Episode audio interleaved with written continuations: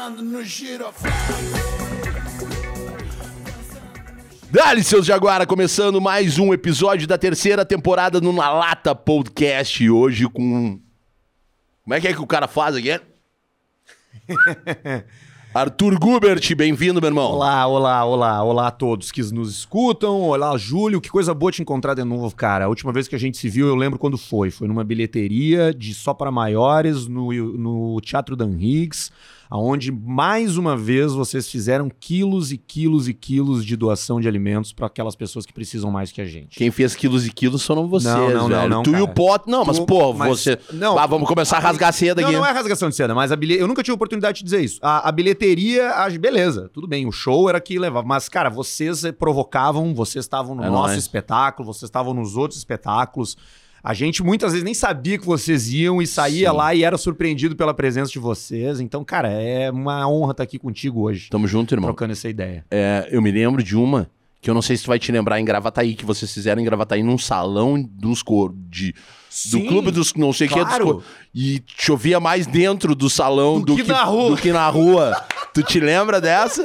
E Claro pai, que na finaleira a gente lá catando caixinha pra quem acho que todo mundo conhece, sabe qual é que é o grande propósito, porque o Na Lata Podcast só existe pra dar voz pro Cozinheiros do Bem Food Fighters, que é o meu primogênito maravilhoso, projeto que eu entrego a minha vida e a minha Não, alma. cara, e, e- e- era um projeto. E é, é um projeto, né? Que, que ele, porra, meu, é- é, era meio. Eu achava, sempre achei meio disruptivo, assim, o Cozinheiros do Bem. Pode crer. Porque eu acho que vocês eram meio. Eu não sei como explicar isso, mas a energia era uma coisa meio rebelde, velho. Era uma Mas coisa me- meio, meio da zoeira, meio da brincadeira, meio da. da- da- Era diferente daquele tipo de, de, de caridade. Eu odeio essa palavra, tá? Não gosto dessa palavra, tá? é Porque filantropia, na ela- real. É, sei lá. Filantropia significa amar a humanidade, não, tá não ligado? É, não é bunda É mole. fazer não- o caralho. Não É- era com bundabolismo. é fazer a porra. É É, fazer- não, e era, e era com, uma, com uma intenção, com um sorrisão, não era uma coisa coitadista. Eu Não tem dessa. bacana, cara. Arthur, deixa eu te contar uma parada. Na, na segunda ação dos cozinheiros do bem, embaixo do viaduto da Conceição, chegou um carro,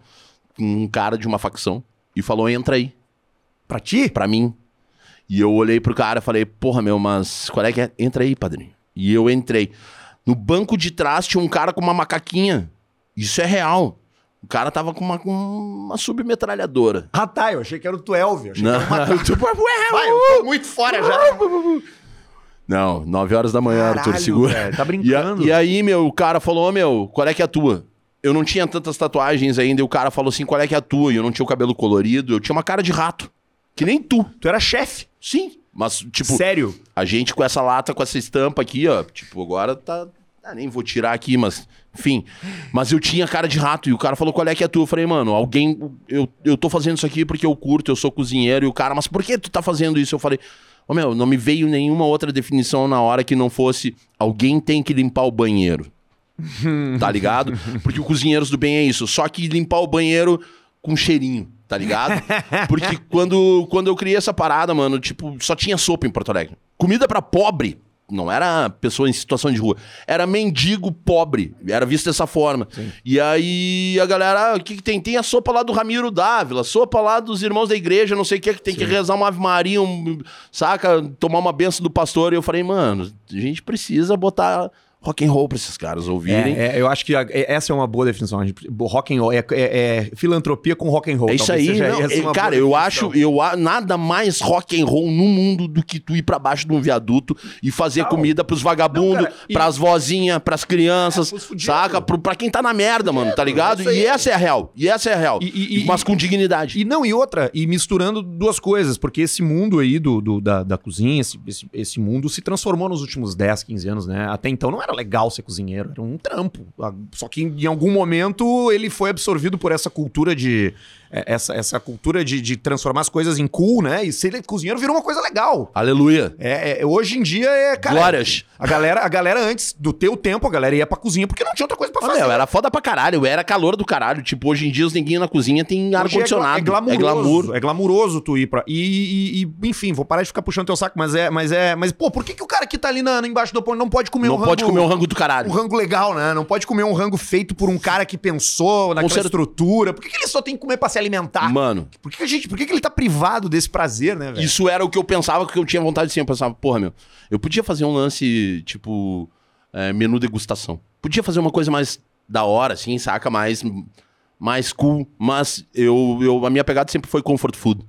E aí, tipo, o que, que eu vou levar de comida pra galera da rua? Eu vou levar comida com memória afetiva pros caras. Tipo, hoje eu vou pensar, bah, minha avó tava aqui, minha mãe, sabe? Que saudade. Porque isso é um carinho na sociedade, tá E ligado? nada faz isso, nada ativa memórias tal qual é, é, paladar e olfato, né, meu? Exatamente, Impressionante, né? exatamente. É, é, esses tempos eu tava lendo sobre isso, sobre como o cheiro, é, uma matéria inclusive sobre pós-Covid, sobre pessoas que perdem olfato e tal, Sim, e paladar. foda pra caralho. E sobre como o cheiro é um dos sentidos, se não o sentido que ativa e que, e que faz aparecer uma memória que estava há muito tempo guardada que tu não vai Ex- recordar de outra maneira. Exatamente. É, tu sabe que tem uma.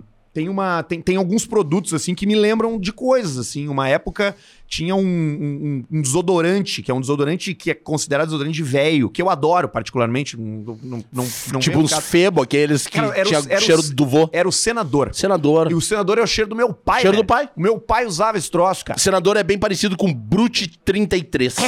Era o cheiro do meu pai. Pode crer. E pode aquilo crer. traz, e comida é a mesma coisa, né? É, porra, tu botar uma comida na boca que, que te traz de novo, tu falou, é, comfort food é um termo que eu acho muito bacana, porque realmente é confortável, né? Ele Com te, te produz um, te dá um troço assim de, bah, eu tô agora num em casa, eu tô muito é, é, conectado com essa memória aqui, a comida faz isso. Tá né? ligado que a gente fez uma ação de ovo frito. Porque eu perguntava pra galera, a gente já fez tudo, meu. A gente já fez ação de 3 mil panquecas, mas a gente tá aqui pra falar de ti. Mas, mas é legal destacar isso. É, a gente fez, porra, uma vez eu perguntei, ô meu, o que, que vocês têm? Eu sempre pergunto, dou um rolê na fila e pergunto, ô meu, o que, que tu tem vontade de comer? Daí o cara, pai, eu tenho vontade de comer ovo frito, porque ninguém doa ovo frito. Se tu pega uma sobra, tu nunca vai dar o ovo frito, tu vai comer a porra do ovo frito. É a. E aí fazia muito tempo, daí eu fui perguntar, É meu, fazia quanto tempo que o senhor, a senhora não comia um ovo frito? Dez anos. Dez anos, Arthur, sem comer um ovo frito. Foda, né, cara? E aí a gente fritou 890 ovos embaixo do viaduto da Conceição, todos com a gema mole, que era pra chunchar. Panqueca, quando a gente fez, era pra mil marmitas. Eu falei, meu, ninguém come uma panqueca só. A gente fez 3 mil panquecas embaixo do viaduto pra galera comer. A gente já levou pizzaria, galera da Brits, os guris da Brits, já levando pra baixo do viaduto com forno, forneando pizza. Pizza napolitana pra galera. E eu acho que isso que é do caralho. Mas não só o fato disso, de levar todos os músicos que já foram embaixo do viaduto, de levar a galera pra discotecar, sabe? De levar arte, de dar dignidade, de, porra, a gente já colocou um food truck com banho, daí lavava roupa, trocava de roupa, entrava na fila, comia, chegava lá no final, tava tendo um show dos replicantes, sei lá, do- do- da Tequila Baby, da comunidade Ninjitsu, da galera que tá sempre junto conosco, de toda essa galera que abraça. A rua é das pessoas, né, cara? A rua é nós, rua- né? A rua é das pessoas, né? A rua precisa ser ocupada, né, cara? Os Exatamente. espaços públicos precisam ser ocupados. Iluminação pública é segurança pública. Com certeza. Tu tem que, tu tem que, tem que pro- proporcionar isso pras pessoas. Né? Cara, pra quem tá assistindo aí e ainda não tá ligado quem é o Arthur, dificilmente, porque o Arthur aqui é figura figura nata da- das mídias, mas eu vou ter uma bio tua aqui, irmão, Bora. que tá escrito aqui, ó. Nasceu em Porto Alegre, jornalista, apresentador e empresário. É, estrela do Instagram, que é conhecido por ter trabalhado na RBS, com muito sucesso, o programa Pretinho Básico. Ele é famoso por postar fotos de seus trabalhos como modelo e também conteúdos relacionados em viagens. Isso aqui foi o Otávio que fez, filha da puta. As viagens para mais de 1.800 180 mil seguidores no seu Instagram pessoal. Atualmente é apresentador do podcast Caixa Preta, com mais de 117 mil seguidores no Instagram e 56 mil no YouTube. A gente tá virado em número. A gente. O que que nós somos? Pô, não. É péssimo, né? Seguinte, meu, o Arthur é o cara que eu conheço da época do Beco, tá? Que, que festa que tu fazia? Eu, eu era residente da Safari, Da da gang, e da Safari. Gangbang. Eu era. A Gangbang era... A Safari era gay e a Gangbang era super gay. Era demais. Era maravilhoso. Era demais. Ninguém enchia o saco do cara. Ninguém. Eram as pizza. melhores. Fe... Ah, pizza, manda bala. Entra aqui, Arletezinhas. Vamos cortar por um Vai, bom eu já motivo. vi a pizza e já, já fiquei tipo... bah, Pizza, pizza, pizza, calabanga. Ah, eu vou comer uma pizzazinha se não te importa. Ô, meu irmão, manda bala. Vai. Vai, fica à vontade. Tem um palitinho aí, não precisa, né? Só tá aqui, ó, guardanapinho do lado. Pizza, carne com osso e pão só se come com a mão. tá ligado? É baita frase. Essa, essa é a de lei. Mas seguinte, mano, eu também eu era da Lust for Life, tocava na Scotch Boys, só que uma caralhada de festa no beco, Era no muito cabaré, legal aquele tempo, né, cara? Efervescência, né? Era muito legal. A independência ainda existia. Hoje em dia não tem mais nada lá. Ah, era do caralho, saía do bambu, era, começava no bambus, era uma trilha, né? né? Era É. uma peregrinação do caralho. Era, tinha o cabaré mais embaixo, que depois pegou An- fogo. Sim, sim. E aí vi- tinha o bambus mais um pouquinho e o beco lá em cima. Então Uhum. o cara ia pra uma, mas terminava a noite na outra. Acabava fazendo essa peregrinação sobe, aqui, né? desce, sobe, desce, É, daí depois descia. Parava às vezes lá Hoje no Van Gogh, mais, lá não tem, tomando não uma tem sopa. mais nada. Ah, sopa no Van Gogh é 5 e meia da madrugada. Puta merda. Mano, eu quero falar. Quero que, Que tu conte aí, mano. O que, que tu tá fazendo da vida, como é que tá o caixa preta que tá, Tá do muito caralho. legal, cara. Tá muito legal. O Caixa Preta, ele se tornou o projeto principal das nossas vidas, assim, né? Ah, Nesse momento, assim. é. Ele nasceu como uma, um encontro é, pós é, é, é, Grupo RBS, meu do Pedrão. A gente já tava... Eu tava fora já há pouco, há menos tempo, uns três meses. Três meses. O Pedro já tava fora há uns dois anos. A gente é, se encontrou na casa de um amigo em comum que meio que nos provocou. O cara falou, meu, vocês têm que fazer alguma coisa.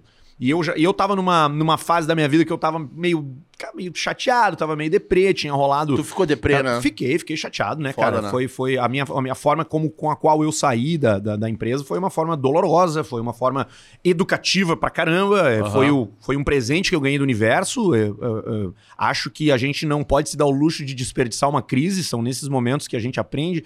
Eu não sou um cara das frases, mas tem uma que eu gosto que é mar bom não faz marinheiro bom. Então, nessas Exatamente. horas aí é a hora que o cara para, reflete, né? Então, durante algum tempo ali, mas foi só o tempo de eu encontrar com o Pedro e da gente é, botar o projeto de pé. É, fiquei muito feliz de ver que o Jorge tá por aí também, um cara Claro. que fez parte de- de- dessa história no início também, né? É, é, construímos junto ali o, o- o embrião do que era o programa, que a gente gravava primeiro num lugar, uma vez por semana, daqui a pouco virou duas. E em questão de um ano, um ano e meio, a gente sentiu que poderia ser haver uma dedicação de, de- de fu- full time, assim. E, e ainda que não seja full time, porque a gente segue fazendo só duas vezes por semana, virou um projeto que, que a gente se dedica mais, assim. Duas vezes por semana ao vivo. Duas vezes por semana ao vivo. Caralho. É, é que é, é, a gente faz o ao vivo, porque a gente, enfim, entrou nessa. especialmente depois que entrou o Potter, né? A gente deu uma profissionalizada, por assim dizer. Ainda não somos tão profissionais como vocês aqui. Que é isso, meu. Mas a gente procurou ocupar esses espaços de YouTube, trabalhar melhor uma rede social, porque ah, antes era tudo meio na vagabundagem, cada um fazia uma coisa, né? E depois agora há uma organização.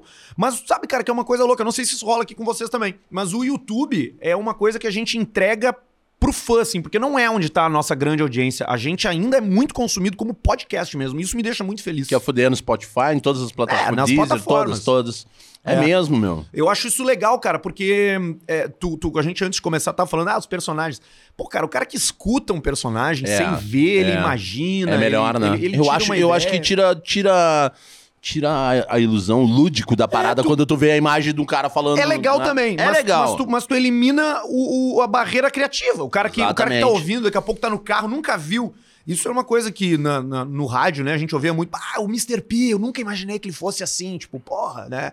É, o cara vai imaginando, vai. vai Assim, pensando. vem de frente, parece que tá de lado, tá de lado, foi embora. É tipo isso, magro pra Ô, meu, caralho, né? o Pia do caralho. Eu, traba... eu fui holding do Pia em várias. Ah, sério? Sério, do Menino Everaldo com o Jojo, Uhum. com o Estevam, os guris lá de São Gabriel, João Vicente. Eu, quando eu morava, eu, eu me criei no interior, na fronteira. Com 16 anos, eu tava morando em São Gabriel. Ah, é? E eu era holding deles em alguns shows, assim, a gente ia, São Cepé, Santa Maria. Quando tinha alguma coisa naquela região da fronteira, o, o Jojo falava, ô Julinho, bora lá, vamos junto. E eu, cara, eu me criei naquele meio. E na época, porra, pijama show ninguém dormia sem Ah, ouvir. meu, eu era o É não é? do pijama. Inclusive, pô. Mr. P, Everton Cunha tem que colar aqui pra gente Ah, trocar essa vem. ideia, porque é do caralho. Bah, Ele eu vem, sou... sem dúvida. Mandei uma mensagem pra ele esses dias aí, tô até, tô até agora esperando o olho do cu. Tô brincando. Mas é o seguinte, cola junto, irmão. É. Cara, e aí é o seguinte, velho. E, e eu me criei nesse meio. E me criei ali no meio, porque também a galera de São Gabriel era a galera do, era o João Vicente, que é Sanga. da- São, São Gabriel, Terra dos Marechais, daqui sai e não volto nunca mais. Sanga City. Ô, meu. E aí o. E, e tinha também a galera da, do, do, dos- do, da- do Nenhum de Nós, o, né? Que era o João Vicente. Vicente. O Estevão também to- toca, enfim, com os guris. E foi dali que surgiu o meu gosto pelo mundo Pois rock é, and roll. cara. E, e aí, nesse, nesse, nesse mundo, é, é- é, especialmente da. da, da- tu, tu tem- é muito maluco, né? Porque tu, tu tem contato com coisas assim. E isso foi uma coisa que. Que, que mudou muito a minha cabeça, porque quando eu entrei pra trás, quando eu comecei a trabalhar com isso, eu não era ouvinte de rádio, eu não. Cara, eu nunca quis. Tu não consumia. Não, não era ouvinte de rádio. Eu ouvi o pijama, sim, de madrugada, especialmente no verão, na praia, quando praia, ia pra é. praia com 12, 300, ficava o verão inteiro, assim, na, na praia eu ouvia. Mas não era um lance que Mas eu. tu é mais novo que eu, um pouco. Quantos anos tu tá? eu tenho 31. 31, é, eu tô com 37. É, uma, é, um, é pouco tempo, mas é um, é um tempinho que Ah, tem- era da galera que Dos, consumia. dos é, quando eu tinha 10 e tu tinha 16, era uma grande Exatamente, diferença. hoje não. Agora não é mais. Não, hoje, inclusive, estamos do mesmo jeito cansados dois. É verdade. Mas é, mas é, é, o rádio tinha isso de imaginar. Eu ficava ouvindo o pijama de madrugada e ficava ouvindo eles entrevistando a galera no planeta e eu ficava, cara, que, sabe, imaginando assim o, o palco, as pessoas, o estúdio. O pijama show, ele falava que era o quarto dele. Eu teteava que ele tava no quarto mesmo, sabe? sim, sim. É, é, é, e, e a câmera, ela, ela tira um pouco disso. Mas, cara, azar, né? A gente tá, hoje vive um mundo onde o conteúdo ele precisa estar entregue pra onde está o teu ouvinte. Então Pode a gente crer. faz vídeo também, a gente faz Como é que tu caiu? Tu, daí tu foi estudar jornalismo? O que que tu fez? Eu fui estudar jornalismo. Na Na- real, é, eu, eu, eu fiz jornalismo porque, cara, eu queria. Tu já tava no, no- já tava no não, meio? Não, não, tava nada, Não. tava nada. Eu tinha ido morar em Passo Fundo na época. Fiquei dois anos lá por conta de uma transferência de trabalho do meu pai. Uhum. E eu sempre gostei de, de música, sempre gostei de ler, sempre gostei de cinema. Então, tipo assim, é, me dei ao luxo de encontrar uma carreira que me proporcionasse viver as coisas que eu gostava. Pode crer. Eu, meu pai é engenheiro, e ele sempre me pentelhou pra fazer engenharia, direito, essas coisas assim. E eu, cara, eu não quero, velho. Eu quero fazer uma coisa. Eu já. Eu nem, nem verbalizava isso, mas já pensava, pô, eu quero viver de uma coisa que me dê prazer, que eu, que eu curta. Não Uhum. quero ter um emprego pra ter um emprego. Meu pai, Sim. até hoje, com 60 e tantos anos.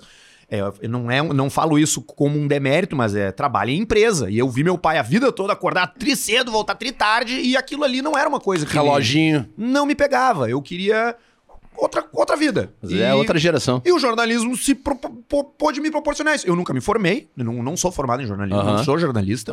Abandonei a faculdade no quarto, quinto semestre lá. Mas foi essa vivência do, do jornalismo, Sim, da que comunicação te que, me colocou, sim. E aí o primeiro em estágio remunerado, não remunerado, porque eu sempre quis sair de casa, eu nunca quis morar com meus pais, eu queria assim que desse vazar, e com 18 anos eu consegui. Ah, eu, eu, eu apareceu um estágio não remunerado numa emissora de rádio da universidade. Eu, ah, vou me inscrever aqui, vai ser minha primeira chance. Sim. E comecei a gravar livro pra cego. Era, foi meu primeiro trabalho, era Vai esse. quer foder. É, eu gravei um. Cara, eu gravei um livro de mecânica de moto pra cego. Tá falando sério. Eu não sei por que que um cego vai querer consertar uma moto. Eu jamais largaria a minha moto um mecânico cego, velho. Tipo, não, beleza. Estragou minha moto. Pra quem que eu vou mandar? Vou largar pra Magela. não dá, né, pariu, puta. Mas eu gravei, é, é real. Eu gravei o livro de mecânica pra cego. E eu interpretava, cara. Tinha, eu, li- eu gravei literatura, Machado de Assis. merece tomar uma paulada. E aí eu, eu gravava, tipo, Bentinho chegou e disse. Ah, você não sei o quê. E aquilo ali foi uma coisa que eu comecei a sentir muito prazer fazendo, gravação. Comecei a ficar dentro do estúdio, ficava conversando com com, com o operador, e dali, cara, eu fui pra outra emissora e daí eu nunca mais parei, nunca mais saí de um E estúdio. daí, eu- talvez desse lance de, de dublagem e, né, e de, da interpretação ali do livro, foi aí que despertou o lance de criar personagem? Pode ser, cara. É, eu sempre fui um criador de personagens, assim, desde a época da escola. Os apelidos dos meus amigos sou eu que era eu que dava. Ah, as- o bullying era eu que fazia. É, eu era bullyingado, porque eu era, da, eu era dos mongolão, eu, ia, eu não jogava futebol, eu era burro, eu ia mal na escola, sempre fui mal na escola pra caralho. Peguei dependência no primeiro, no segundo e no terceiro ano. Eu era vadio mesmo, vagabundo.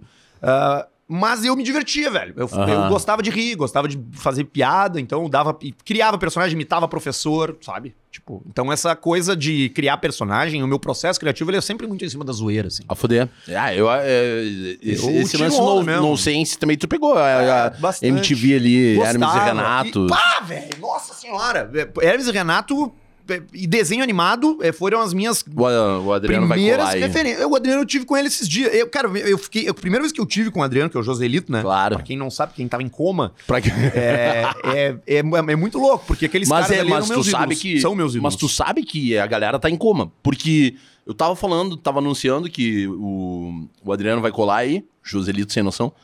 E, meu, é essa relação entre ser fã e, e virar brother, tá ligado? Uhum. Uns rolê agora com ele e com o Chernobyl, estão sempre juntos, né, meu? E aí. Que dupla. Porra, que dupla, né? E aí, cara, daí a gente dá esses rolê muito louco e acaba encontrando os caras que foram referência. Só que essa molecada, meu, esse, esse imediatismo do caralho da internet é que as pessoas, muita gente da geração aí, 17 anos, que consome a gente, que consome tu e que me consome também, é, é a galera que não sabe quem é Hermes e Renato. Nunca ouviu Massacration, tá Impressionante, ligado? né? Nunca ouviram esses caras. E pra mim é puta referência, mano. É É, que- tipo. Tipo. O. Aquele. Deus. chapado, né, meu? Qual? A- do- dos caras que descem, fazem humor nonsense americano, os do filme que os caras se quebram. Jackass? Jackass, porra! Isso aí! É, Jackass. É, não, e, e, e, o- e o Uh, Renato... e o Hermes- derretendo. não, vai, vai indo, né? Mas tu ganhou outras coisas também. isso, tu exatamente. perdeu algumas coisas, tu ganhou outras coisas. Isso é maravilhoso. Agora, o, o Hermes Renato, ele é também de uma época que a gente... A gente, cara, a gente é a última geração, e aí, apesar da nossa diferença de idade, a gente tá no- nesse mesmo saco, a gente é a última geração, velho, do elo perdido, assim que eu digo. Porque nós somos... A gente nasceu analógico e se alfabetizou digitalmente muito cedo. Exatamente. Depois da gente é todo mundo digital e antes da gente é todo mundo analógico. Tipo, Exatamente. o cara que tem 40 anos já tem dificuldade de jogar um play aqui no, no, no- no- Ali no Brasil com o Egito, câmera, ali, né? entendeu? A gente ficou na mistura É. do Brasil com o Egito. Cara, o Potter comprou um videogame pra aprender a jogar com os filhos dele. Ele ficou grávido e pensou, bah, precisa aprender a jogar videogame. Comprou videogame. Cara, ele não tem capacidade cognitiva de controlar uma câmera e controlar um, um movimento. Porque É ele já tá na, ele já é da outro tempo. É. Eu fui, eu, eu tive videogame muito cedo, tive internet muito cedo, tive TV a cabo muito cedo. E o Hermes e Renato, cara, era uma coisa que rolava de noite, no dia de semana, meio que no horário que eu tinha que dormir. E eles falavam palavrão, eles espancavam o velho, eles tinha uma, tinha uma roupa, cara, que eles tinham, que era um macacão cor de pele, que tinha um pau, assim, uns Aham, pentelhos. aham, Naquele aham. tem uma sketch que é do restaurante dos naturistas, cara, Aham. que é uns garçons estão tudo pelado e o cara tá almoçando assim, tem um, um copo assim, e o cara tá parado com o pau dentro do copo assim, e ele fala pro cara assim: "O senhor pode tirar o pau do meu copo?" Ah, que demais, é demais. E aquilo ali foi, velho, uma, uma- um filtro que eu perdi muito cedo, assim, porque aquilo ali virou minha referência. E aí no casar e baixava os vídeos, sabe? Sim. Baixava os vídeos piratão, Aham, olhava, no tinha. casar. Porra, o Joselito na praia, o Joselito no cachorro quente, o Joselito o pe- dos pedreiros da puta que o pariu. Ah, os, de- os Nossa, Massacration. Eu- os Massacration, depois o Telaclass, que eles Tela dublavam as paradas. Aham, demais. Aquilo era demais. sensacional, velho. Demais, E demais. aquilo é muito moldador. Pô, eu fiquei emocionado que tu falou do Hermes e Renato. Mas sabe por quê, velho? Porque, porque eu, eu vejo mim é muito, muito isso em importante. ti. Eu vejo, eu vejo muito isso em ti. E também é muito da minha pegada do que eu sinto. Eu curto pra caralho. Eu É curto pra bom, caralho. né, meu? E às vezes eu tô no meio assim que eu faço um. Eu adoro ficar falando merda. Esses dias eu tava, falando com o Bart de escrever um. um- mas eu não sei se ainda quero fazer isso, mas de, de, de criar um stand-up, uma parada pra falar só da chinelagem, só do que é a merda que eu vivi nesse suco da desgraça. Churume. No churume da desgraça Churume. dali do, do, do início dos anos 2000, de 98, quando eu comecei a assistir MTV, assim, me lembro.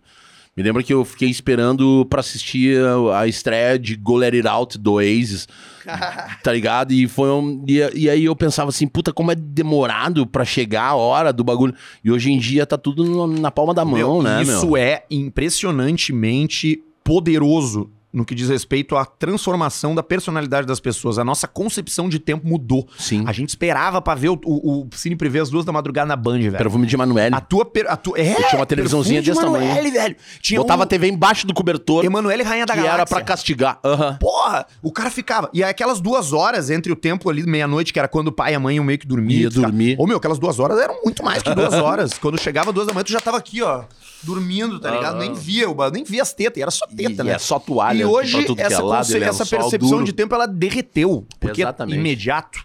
E isso é, isso é transformadora. É, como a gente concebe tempo e espaço, é, são elementos absolutamente é, importantes da concepção da- da realidade do cara Pode crer. tu sacar que tu, tu pode acessar qualquer coisa a qualquer momento aqui, agora, é, é- é- isso é inconcebível pro cara que não tinha internet, cara. Pra, e Por isso que a gente é privilegiado, a nossa geração é Tu não tem o lance de ficar com dificuldade de deixar de lado? Eu tenho um pouco, cara, porque eu sou um cara muito ansioso, velho. Então, também. quando eu tô em momento, quando eu tô em dias assim, é, especialmente ansioso, eu tô o tempo todo olhando. Eu não olho pra nada. Não, pra ti que trabalha também, né? Tipo, quando. tu- é, porque no programa lá no, no Caixa. Preta tu ainda fica. É, né? fico. Eu fico Tu tá ali no é que- computador é que eu tô com o WhatsApp no, no, no computador, entendeu? É. Então eu olho pro computador. Pode mas, crer. É, mas eu procuro, pelo menos quando eu tô trabalhando com microfone e tal, eu procuro deixar de lado. Meu, vou te dar um tempinho Senão pra ti não- ficar dando uma olhada aí, porque eu preciso falar dos meus patrocinadores, senão a gente não paga essa bagaça. eu vou aproveitar esse tempinho pra E comer manda uma pizza. pizza, pode crer. Rola aí, Dudu, rola pra nós na tela aí os nossos patrocinadores.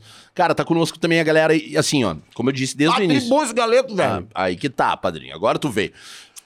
Mas mais do que isso, velho, todos os nossos patrocinadores do Na Lata têm a ver com Cozinheiros do Bem. Hum, que legal. O galeto, a costelinha de porco que tem no Galeto Via Morano é o galeto e a costelinha que a gente serve nas ações do Cozinheiros do Bem. Eu não sabia, tá, que eram teus patrocinadores, mas vou te pedir um segundo para abrir um parênteses. Via Morano.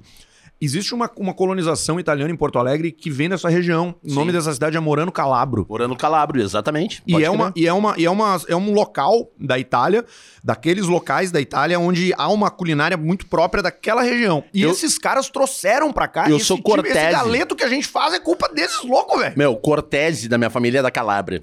E é bem essa pegada aí, bem, bem do lado da ponta da bota. galetinho no, no- no fogo, Hum, rúcula, é o primo canto. Muito legal, parabéns. Salivei, salivei. Eu não consegui, na real. Não vou mais atrapalhar teus Não, patrocinadores. não, cara, é que a gente tá gravando hoje num horário que não tem, não teria, não, ter, não iria te servir um galeto frio. Mas a galera que quiser aí conferir o Galeto Via Morano, tem uma sal... meu, tem uma lasanha, eu sempre falo em todos os episódios, mas eles têm uma lasanha de espinafre que é o bagulho mais sinistro que eu já comi na vida. Ah, lasanha boa, de espinafre. E é sempre que eu peço o galeto deles, eu peço a lasanha de espinafre porque é muito Ah, gostosa. eu vou experimentar. Pede, velho, pede. Também tá conosco aí a galera, roda pra nós aí, do galera do Pirâmide Gás. O gás que nós utilizamos nas ações do Cozinheiros do Bem vem através do Alex, meu irmão, meu brother. Beijo, Alex. Agora a gente, inclusive, tá fazendo uma ação com a Gisele Bündchen. Quero agradecer a Gisele Bündchen e a Brasil Foundation. agradecer, eu quero agradecer a Gisele Bündchen, É isso aí, rapaz. É, o- os guris são ruins. Os guris Como são ruins. assim, né, Os- a favela venceu. Ô, pai, quero agradecer a Gisele Bündchen e a galera e o Júnior da Brasil Foundation, que durante três meses agora a gente vai entregar alimentos para um, um número X de famílias. Tá? É, são mais de 200 mil reais em doações. E a gente vai entregar, porque assim, é uma das coisas que mais fudeu durante a pandemia, que a gente via que a gente chegava nas comunidades e ia entregar comida e daí não tinha gás. Então a gente vai entregar gás para muitas famílias daqui de Porto Alegre, centenas de famílias de Porto Alegre que estão sendo Que bacana. cadastradas durante três meses. E é a galera da Pirâmide Ultra Gás, tá aqui na tela aqui. Pirâmide Ultra Gás, segue os caras aqui, entra em contato, tá aqui o número do telefone também na tela, chama o Alex lá que vocês vão pegar. E outra coisa, se tiver gás mais barato que dele, manda uma mensagem para ele que ele cobra o valor. Roda pra nós aí também, galera da COD Barbershop, meu irmão Fernando, meu irmão Heitor, galera da COD, cara, a COD tem, tem alguns segmentos e um deles é a COD We Care, tá? Tem a Code City, que, que desenvolve o produto, e a Code WeCare. A Code WeCare, cara, desenvolveu comigo. Esse collab aqui, a gente bateu cabeça, até ele vem numa marmitinha. E, esse, e esse collab tá do caralho, porque são dois sabonetes com fragrâncias.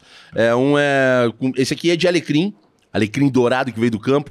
E tem também um outro de chocolate rosa. Qual é que é a moral desse sabonete, Arthur? Quando tu compra esse sabonete, agora muito em breve vai estar na, nas redes de supermercados e nas farmácias também. É, mas por enquanto dá pra comprar no site, tá aqui o link na tela aqui. Quando vocês quiserem comprar esse sabonete, saibam, gente, que na compra de cada sabonete líquido da COD reverte num prato de comida pra várias entidades do Brasil. Quando o Fernando me chamou e falou: "Meu, vamos fazer uma parada pra ajudar o Cozinheiros do Bem". Eu falei: "Se vai ser vendido a nível nacional, vamos ajudar outros grupos". E aí eu entrei em contato com o padre Júlio Lancelotti, sabe? Claro que sim. Né? Sinistro, Sim, minha sim, maior sim. referência. Padre Júlio. Ontem ele tava pistola lá no Instagram, lá Ele tá mandando todo pistola a semana toda com essa história da aporofobia, né? É que, foda. que são as, as indicações de não ajudar as pessoas como se isso fosse, tipo... É, mas enfim, é A gente tá muito vivendo legal. tempos difíceis e, cruéis. E, que legal, né, cara? A COD sempre preocupada, né? Porque desde o início, né? é- é, mesmo, mesmo a COD marca produtos também, Sim. a Barber sempre envolvidos em fazer coisas, coisas devolver pra sociedade. Tu olha o garoto propaganda da COD, só olhar o nosso diretor, o Barba aí, que tu vê que o cara é, É, eu tô ligado. a, é, a, é a figura da COD em pessoa. E Mas também o eles John, estão. né? E eles estão com uma. É o John, né? Que tu corta lá, né? O Aí, John, eu também. É, eu comecei cortando com o John quando, quando eu eu tenho- comecei a fazer, quando começou essa história de bar, porque eles são os primeiros, né? Sim, De Porto sim, Alegre, né? sim. Eu via lá, fazia o que fazia com o John, depois mudei, mas, tipo, tem o maior respeito pelos caras. Não, é que hoje em dia é que assim, porra, é mais pelo carinho ali com o John, mas, cara, tu chega lá, tu senta onde tu É sentar, que tu tu tá bem servido. pode trair o teu barbeiro, né? É velho? foda. Quando tu pega o gosto, quando tu pega um ritmo, assim, tu não pode abandonar Exatamente, mais. É- exatamente. É foda. Mas, mas bah, eu tenho um carinho tão grande por essa marca, meu, que na verdade às vezes eu tenho vontade de fazer o Fernando cortar meu cabelo. e o Heitor também. Mas seguinte, cara, daí esse sabonete eu entrei em contato com o padre Júlio Lancelotti. com o Enzo Celulari, que tem um projeto chamado é, Dadivar, que é uma outra ONG também, que assiste comunidade LGBTQIA+, assiste população em situação de rua, fazem ações em parceria com a Pastoral do Povo da Rua, do Padre Júlio Lancelotti, estão sempre unidos, e a Gastromotiva, do Davi Hertz, que é um outro projeto fantástico que tem no Rio de Janeiro, mas que está espalhado pelo Brasil e pelo mundo agora também. O Davi é o meu mentor, cara, mandar um beijo pro Davi Hertz aí, mandar um abração pro Enzo, pro Padre Júlio Lancelotti, né? E toda a solidariedade aí, tamo junto, padre. Esses dias eu tava falando com ele no telefone, eu ligo pra ele e eu, e aí, padre, como é. Eu, eu falo pra ele que ele nem parece padre de igreja católica, de tão foda que ele é. Tu sabe que, que é engraçado, né? Porque a igreja católica se afastou disso, mas há uma linha do padre Júlio Lancelotti que é bastante interessante. As pessoas criticam, que é a galera da teologia da libertação. Exatamente. Que eu acho que é onde ele conversa um pouco, né? Com o Leonardo Boff, aquela galera Exatamente. lá. Exatamente. Enfim, procure saber, a igreja católica já foi legal. Não, mas e, e- e ainda tem representantes maravilhosos. Tem, tem sim, tem, Tem sim. seus representantes maravilhosos, porque eu fui lá, cara, conheci o projeto da Pastoral do Povo da Rua, o Pão do Povo da Rua, que é um projeto fantástico, cara. Eles entregam pão com levan pra galera no meio da rua e o Padre Júlio bota lá num carrinho de supermercado que ele roubou. Tem uma foto no E sai Instagram do- entregando, tá Tem uma ligado? foto no, no Instagram do Padre Júlio que eventualmente eu volto nela. Que é uma foto onde ele tá. É uma foto que agora até já é um pouco antiga, que ele tá com um morador de rua segurando, Segurando o rosto o dele. rosto dele. E a legenda é a seguinte: Hoje te encontrei, Jesus, estavas tão sofrido. É. Cara, eu não sou religioso, tá? Eu Não, mas a não, gente não tem tenho a- fé, eu não tenho fé em, em, em- Deus, não é? Não Uhum. faz parte da minha. Da minha do, Uhum. do que eu acredito. Aham. Mas aquilo ali me toca, velho. E eu acho aquilo tão bonito. É lindo. E aquilo é tão, tão poderoso, assim, Jesus estava tão sofrido, porque aquilo nos, nos recorda de que Jesus Cristo era pobre, não julgava, Jesus não Cristo não era distinção, Jesus Cristo não era cristão, não era essa imagem que se teve. ele não se odiava teve um as Cristo. pessoas, ele não queria que as pessoas sofressem por conta das suas escolhas, e, Se- e essa é uma, uma lembrança que, apesar de não crer, eu gosto de ter ela fresca na Se memória. teve um Cristo nessa terra, né? Porque, enfim, só posso falar com, Acho com que teve, acho Ah, que eu acho que sim, teve. acho que tiveram vários. Inclusive, Pode eu acho ser. que continua tendo uma galera. É bem possível. Tá ligado? Continua tendo uma galera. E esse Jesus visto, né, no, no olhar do padre Júlio Lancelotti, ele me impressiona muito, porque eu vejo isso, sabe? Porque quando tu vive na rua, mano, quando tu vê assim, tipo, eu já experimentei o gosto de estar em rede nacional e de ser reconhecido por outros trabalhos, mas quando eu sou reconhecido por um morador de rua, que muitas vezes ele fala assim, ó, chegou o gordo do rango. o gordo da boia! É isso aí, é isso aí, é isso aí, é isso aí, lá vem o gorda boia. Ô meu, e tá ligado, aquilo, aquilo é tão, aquilo é tão, tão fantástico, mano, porque ali a gente se olha de igual pra igual e eu falo a língua da rua, tá ligado? Eu até tenho que me moldar às vezes pra respeitar mais a galera, sabe? Pra, me colocar e não deixar a porra do ego atrapalhar de ser de igual pra igual mesmo, sabe? De, de lembrar que tá, isso aqui tá do caralho, mas eu volto pra minha casa, tenho meu cobertor, minha cama e o caralho a quatro. Eu não vou ficar falando isso que eu já tô cansado de falar, mas vou falar de novo, porque enquanto tu tem uma cama, tu tem um colchão, tu tem um chuveiro, velho, tu sabe? Tipo, né, a revolução não é sentada no sofá, vai fazer alguma coisa. Eu cozinho porque eu sou cozinheiro. Se tu é músico, toca. Se tu é um. não faz porra nenhuma, só sabe ouvir, vai num asilo escutar uns velhinhos. Se tu fala pra caralho, vai numa creche falar com criança. Faz alguma coisa. Porque, cara, o Tonho, o Tonho fala que quando ele escreveu o General, ele não me conhecia ainda. Isso é um elogio do caralho, Tonho Croco. Ele fala que a sua revolução não é armada, é pacífica. A minha revolta revolta pela estatística. E ele- eu cantei com ele isso em cima do, do, do palco do Ocidente. Isso, isso, isso para mim vale mais do que qualquer prêmio, tá ligado? É. Eu já recebi alguns prêmios a fuder na vida, assim, que, tipo, pra quem não é nada, né, meu? Eu sempre fui um vagabundo. Eu nunca ganhei nada, velho. Você foi um vagabundo maluquinho. Ô, meu, eu fui eu não eleito. nem competição. Eu fui Nunca. eleito pela Google, eu nunca ganhei uma rifa. Eu ganhei um cento de frumos uma vez, a única coisa Cento que... de frumos? Chegou um 70, o gordinho me entregou, faltando. E aí, meu, eu sempre fui um maconheiro revoltado e em 2016 me ligaram da Google e falaram assim, Júlio, tá o Júlio Rita, quatro e meia da manhã, tocou meu telefone e eu atendo, né, meu? Júlio Rita, é, foi eleito agora pela Google e pela Pirelli, um dos 15 brasileiros que mudaram o país pra melhor. Eu falei, ah, vai tomar no cu, desliguei o telefone. Quem que liga às quatro e meia da manhã, né? E cara? foi de real, mano. E foi real, tá ligado? Porque estavam me ligando de fora. Que legal, velho. E aí essa parada aconteceu, mas eu, eu digo que o maior reconhecimento que eu tenho é do Ô, o gordo do rango, tá É ligado? o gordo da boia. Pá, chegou e, gordo! e, e é bem lanhado, e é, e é até o talo que eu falo. E é isso que, que, que faz a gente poder curtir, bom. esse sabonete, a venda de cada sabonete líquido reverte num prato de comida espalhado pelo Brasil inteiro. Então vamos rodar o resto dos patrocinadores aí, Dudu, que eu acabei me deixando aqui, ó. Hubble Celulares. Tu viu que quando chegou aqui meu telefone tava fudido, né? Não tava conseguindo filmar. A Hubble Celulares aqui do, do nosso do nosso bacharel, nosso maestro Vitor. Troca a tela, tá com teu ruim aí? Não- Eu tenho um pra Tem trocar. um pra trocar? Troca Já, ô meu, lança, lança que já vem. Eu deixei o meu agora aqui pra eles, tu vai ver que antes de terminar o programa já vai estar pronto. É sério, quebrei a tela e não tava segurando a bateria. E- e- o meu iPhone tem tem Android, tá ligado? Daqueles... É o jailbreak. É, mas a gente deixou ali com eles, eu tenho certeza que vai arrumar. Então, se legal. vocês quiserem, cara, tiver problema e não precisa sair de casa, chama os guris, que os guris fazem um trabalho do caralho. Eles mandam o motoboy pegar 10 horas da manhã, 10 e 5 o telefone tá na tua casa. Eu vou, É, eu, co- como eu comentei todos os patrocinadores, vou ter que comentar isso também, porque senão fica chato, né? Sim. Parabéns pelo, pra galera da Hubble, porque a Apple agora fez mais uma coisa, assim, que é uma que eu achei legal, mas eu também achei uma picaretagem, que eles estão disponibilizando os, os kits para as pessoas consertarem os telefones em casa. Ah, é. E aí o boneco olha para aquilo ali e pensa assim: não, porque eu vou arrumar. Eu vou fazer eu. E aí ele manda vir, ele faz, ele caga todo. Tu não faz isso. Não, não mexe no que tu não sabe. Pá, Traz o manual do cego. Tem até estacionamento É dar o manu- manual do ceguinho, vai Tem vai mandar o como, cego é, arrumar o arrumar carro. a moto, exato. Tá que pariu. Ô meu, mas é o seguinte, só agradecer a galera da Hubble que tá sempre presente e também eles estão ligados com esses cupinches aí, ó, roda na tela aí, ProHub. ProHub Conexão Audiovisual, essa fantástica fábrica aqui que a gente faz, acontece, toca o terror, joga pra cima. Ô meu, só tem câmera foda. Tu chega aqui, tem a Tiarlete ali esperando a gente com uma pizza quentinha, o Dudu, a galera, o Rodolfo, aquele Jaguara que tá ali atrás também de novo, o Vitor, também o, o Cris que tá aí, meu, é uma renca, é uma renca. E é uma renca dando emprego pra uma renca. Que bom.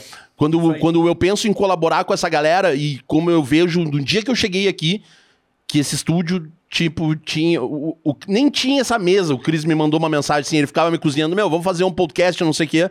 E aí eu, bah, vamos fazer, vamos fazer. E eu olhava o estúdio assim e eu falava, ah, meu, mas os caras são a fuder. E, meu, ver o crescimento dessa galera de, sei lá, três meses pra cá. O crescimento desses caras é algo maravilhoso. E eles hoje são o segundo veículo de comunicação com maior visualização no estado. Tá ligado? Os caras estão com uma bomba, mano. Só tem nego foda aqui. Tá Aí- todo mundo. Quem é foda tá aqui. E a hora tá? de, de E- ocupar espaço é essa. a- quem é foda tá aqui, tem uns outros que estão lá com o Júnior lá também, mas, mas e- eu acho que esse é o grande barato, tá ligado? Da gente ter essa troca aí de, sabe, de eu vem, vem aqui no meu, vamos lá, e tá todo mundo reunido, tá todo mundo ganhando, tá todo mundo prosperando, sabe? Sem ter que estar dependendo de grande, grandes veículos de comunicação, sabe? De ter que ir, sabe? De ter que ficar preso em amarra, de não poder falar. Aqui eu falo o que eu quiser, aqui se eu quiser, o que manda, tá me olhando aí, ó, não tá gostando, vai tomar no olho do teu cu, tá ligado? Aqui eu posso fazer isso aí. Sou eu que tô falando aqui, ó. Não é o Arthur. Não, mas eu mas, falo também. mas é isso aí, tá ligado? É, é- é jogar limpo, porque aqui a gente preza pela, pelo que é real. Os guris sabem, são testemunhas desde o início do programa. Muitas vezes, assim, pô, o Otávio é o meu, meu, meu produtor. Às vezes o Otávio chega e fala assim: a gente troca muita ideia, porque o Otávio é meu braço, meu braço, meu irmãozão. E aí, tipo, a gente tá sempre tentando agregar mais alguém. Hoje tá aí conosco o Pedro Scooby, tá fazendo, gravando um material pra nós aí, sabe? E aí o moleque falou: Júlio, quero gravar um material teu porque ele é voluntário no Cozinheiros do Bem e vamos colar junto. Daí eu falei, mano, quanto é que tu cobra? Ele, não, faço de graça. Eu falei, mano, ninguém trabalha de graça, tá ligado? Vamos lá que nós vamos valorizar. E, e é esse lance de um puxa o outro, um vem arrastando o outro, tá ligado? E é muito legal essa coisa da comunidade, né, do podcast. É uma, é uma parada que eu tenho. Tu é um cara que pode falar muito disso. Porra, tu criou. Fala aí, desculpa. Eu- não, então, não. Mas é- fala do grupo, que, é cara. que eu gostei disso. Eu- eu- então, eu, eu, eu gostei de me. Eu, eu entendi essa, que essa comunidade é uma, é uma comunidade de gente legal. Porque é difícil, né? Se formar um grupo legal hoje em dia, né? Geralmente os grupos que se formam hoje é pra dividir, né? E, É pra e- dividir. e a galera do podcast, eu não sei o que, que rola, assim, cara. Eu acho que é, a intenção é de comunicar é uma coisa tão, tão bacana, assim, que tem uma, um nascedor tão positivo, porque o cara que tem vontade de produzir um conteúdo assim é porque ele tem algo a dizer, né? E quem tem algo a dizer diz com entusiasmo. E quando algo é feito com entusiasmo, todo mundo gosta. Ah, mas a galera do podcast é uma galera parceira. Eu, eu inclu- é isso aí. Aí criei Do um grupo. grupo lá, pô. Criei um grupo no Telegram, Telegram. Só, pra, só pra juntar a galera de podcast, assim. Até preciso dar uma ativada Ô, lá. meu, tu já viu que tem um maluco lá falo. que tem um podcast que ele fala só sobre música pra ouvir quando tá usando algum tipo de droga? Sim, cara, é isso, é essa era a minha intenção. Eu queria entender o que, que a galera tá produzindo. E tem muita gente, meu. E aí os caras ficam, bah, pois é, eu não consigo fazer decolar. E aí tu falou uma coisa aí que pra mim é, é, é o, é o principal elemento de, de, de criação de conteúdo. Cara, é- todo mundo tem e-mail. Convida o Júlio pro teu podcast. Com certeza. Aí o Júlio vai te convidar pro dele. E aí um cara vai ver e vai te convidar. E tu vai, e Com sabe? E daqui a pouco tá todo mundo se conhecendo. Ideias boas devem E ser era uma compartilhadas. coisa que eu, que eu vivi, assim, durante 10 anos numa bolha, velho. Porque quando a gente trabalhava num veículo de comunicação, tu não pode participar de nada, tá ligado? Tu não pode ir nos outros. Porque tu produz e eles Sim. entendem que é concorrência. Sim. Meu, não é concorrência, não existe concorrência. A minha, a concorrência do Na Lata não é o Caixa Preta, a concorrência do Na Lata é, o, é a Netflix. O que, que o cara vai fazer com o tempo dele? Eu tenho uma hora livre, eu vou ver uma série ou vou ouvir o Júlio, sabe? É, Isso aí, é, é o, a aí. gente tá todo mundo batalhando pelo tempo. Isso aí. E eu acho que faço das tuas palavras as minhas. Todo mundo se ajudando, nossa, todo mundo ganha. Todo mundo cresce, velho, tá ligado? Porque eu, eu vejo assim, meu. Eu aceito convite de todo mundo. Eu velho. era da. Eu, porra, eu era da Rádio Guaíba. Eu, eu saí da Guaíba uma vez que eu fui ser entrevistado pela RBS, eles me falaram, tu não pode ser entrevistado. Eu falei, porra, meu, vocês tinham que dar graças a Deus que alguém de dentro dessa bagaça aqui tá sendo entrevistado pela RBS, tá Exato. ligado? E outra coisa E o cozinha- contrário também, né? Eu- tu tá exato, trabalhando lá, tipo, exato, tipo, exato. falar. De onde for. De onde for, quebrar essas cadeias aí. E, ô, meu, deixa eu. Volta lá nos patrocinadores lá, mas então a galera da, do, do ProHub também que tava ali antes. Vamos lá. E tudo isso por conta desses percantos aqui do Cozinheiros do Bem Food Fighters aí. Pode rodar na tela aí. Aí. Que é o coletivo independente que mais ajuda pessoas em situação de rua. 18 de dezembro tem ação de Natal. A gente vai servir um churrasco para 2.500 pessoas. Tem como colaborar, entra lá no nosso Instagram lá. Saibam como colaborar, tá aqui. Tem o nosso Pix aqui, a- Olá Cozinheiros do Bem, arroba gmail.com. Cara, tu pode doar um real, velho. Um real. No Pix, tu pode doar um real. E agora tu pode pedir até troco no Pix. Então tu pode me doar um real e me pedir 45 centavos de troco, que eu te devolvo, Jaguara. Mas o negócio é o seguinte, cara. Doem, doem. Ou se quiser doar, a gente tá precisando de panetone, pêssego em calda, refrigerante ainda pra essa ação que vai ser linda no dia 18 Só não doa nada de com dezembro. passas, né, cara? Cara, Que tu- nem o cara que da rua merece passas, né? Pô, que foda, tu não gosta, eu gosto. Eu odeio passas. Eu né? gosto. Eu gosto só no Natal. O cara que botou passas no troço. Frutas cristalizadas. rola, né, cara? O que, que passa na cabeça Frutas cristalizadas. Eu gosto, mano, no final. Passas. É. é Nicolas que é? Cage gosta. O Nicolas Cage. Fios de ovos. É um Paulista gosta. aguentar. Paulista geralmente Adoro gosta. passas, né? Adoro passas. Passas é a culinária da, da região ali de São Paulo, é passas. Você vai em qualquer lugar, é passas. Passa, passa a língua. Passas, passas. Passa a Exatamente. língua. Exatamente. Exatamente. Já peguei você. Joga aí. Já peguei essa esposa também.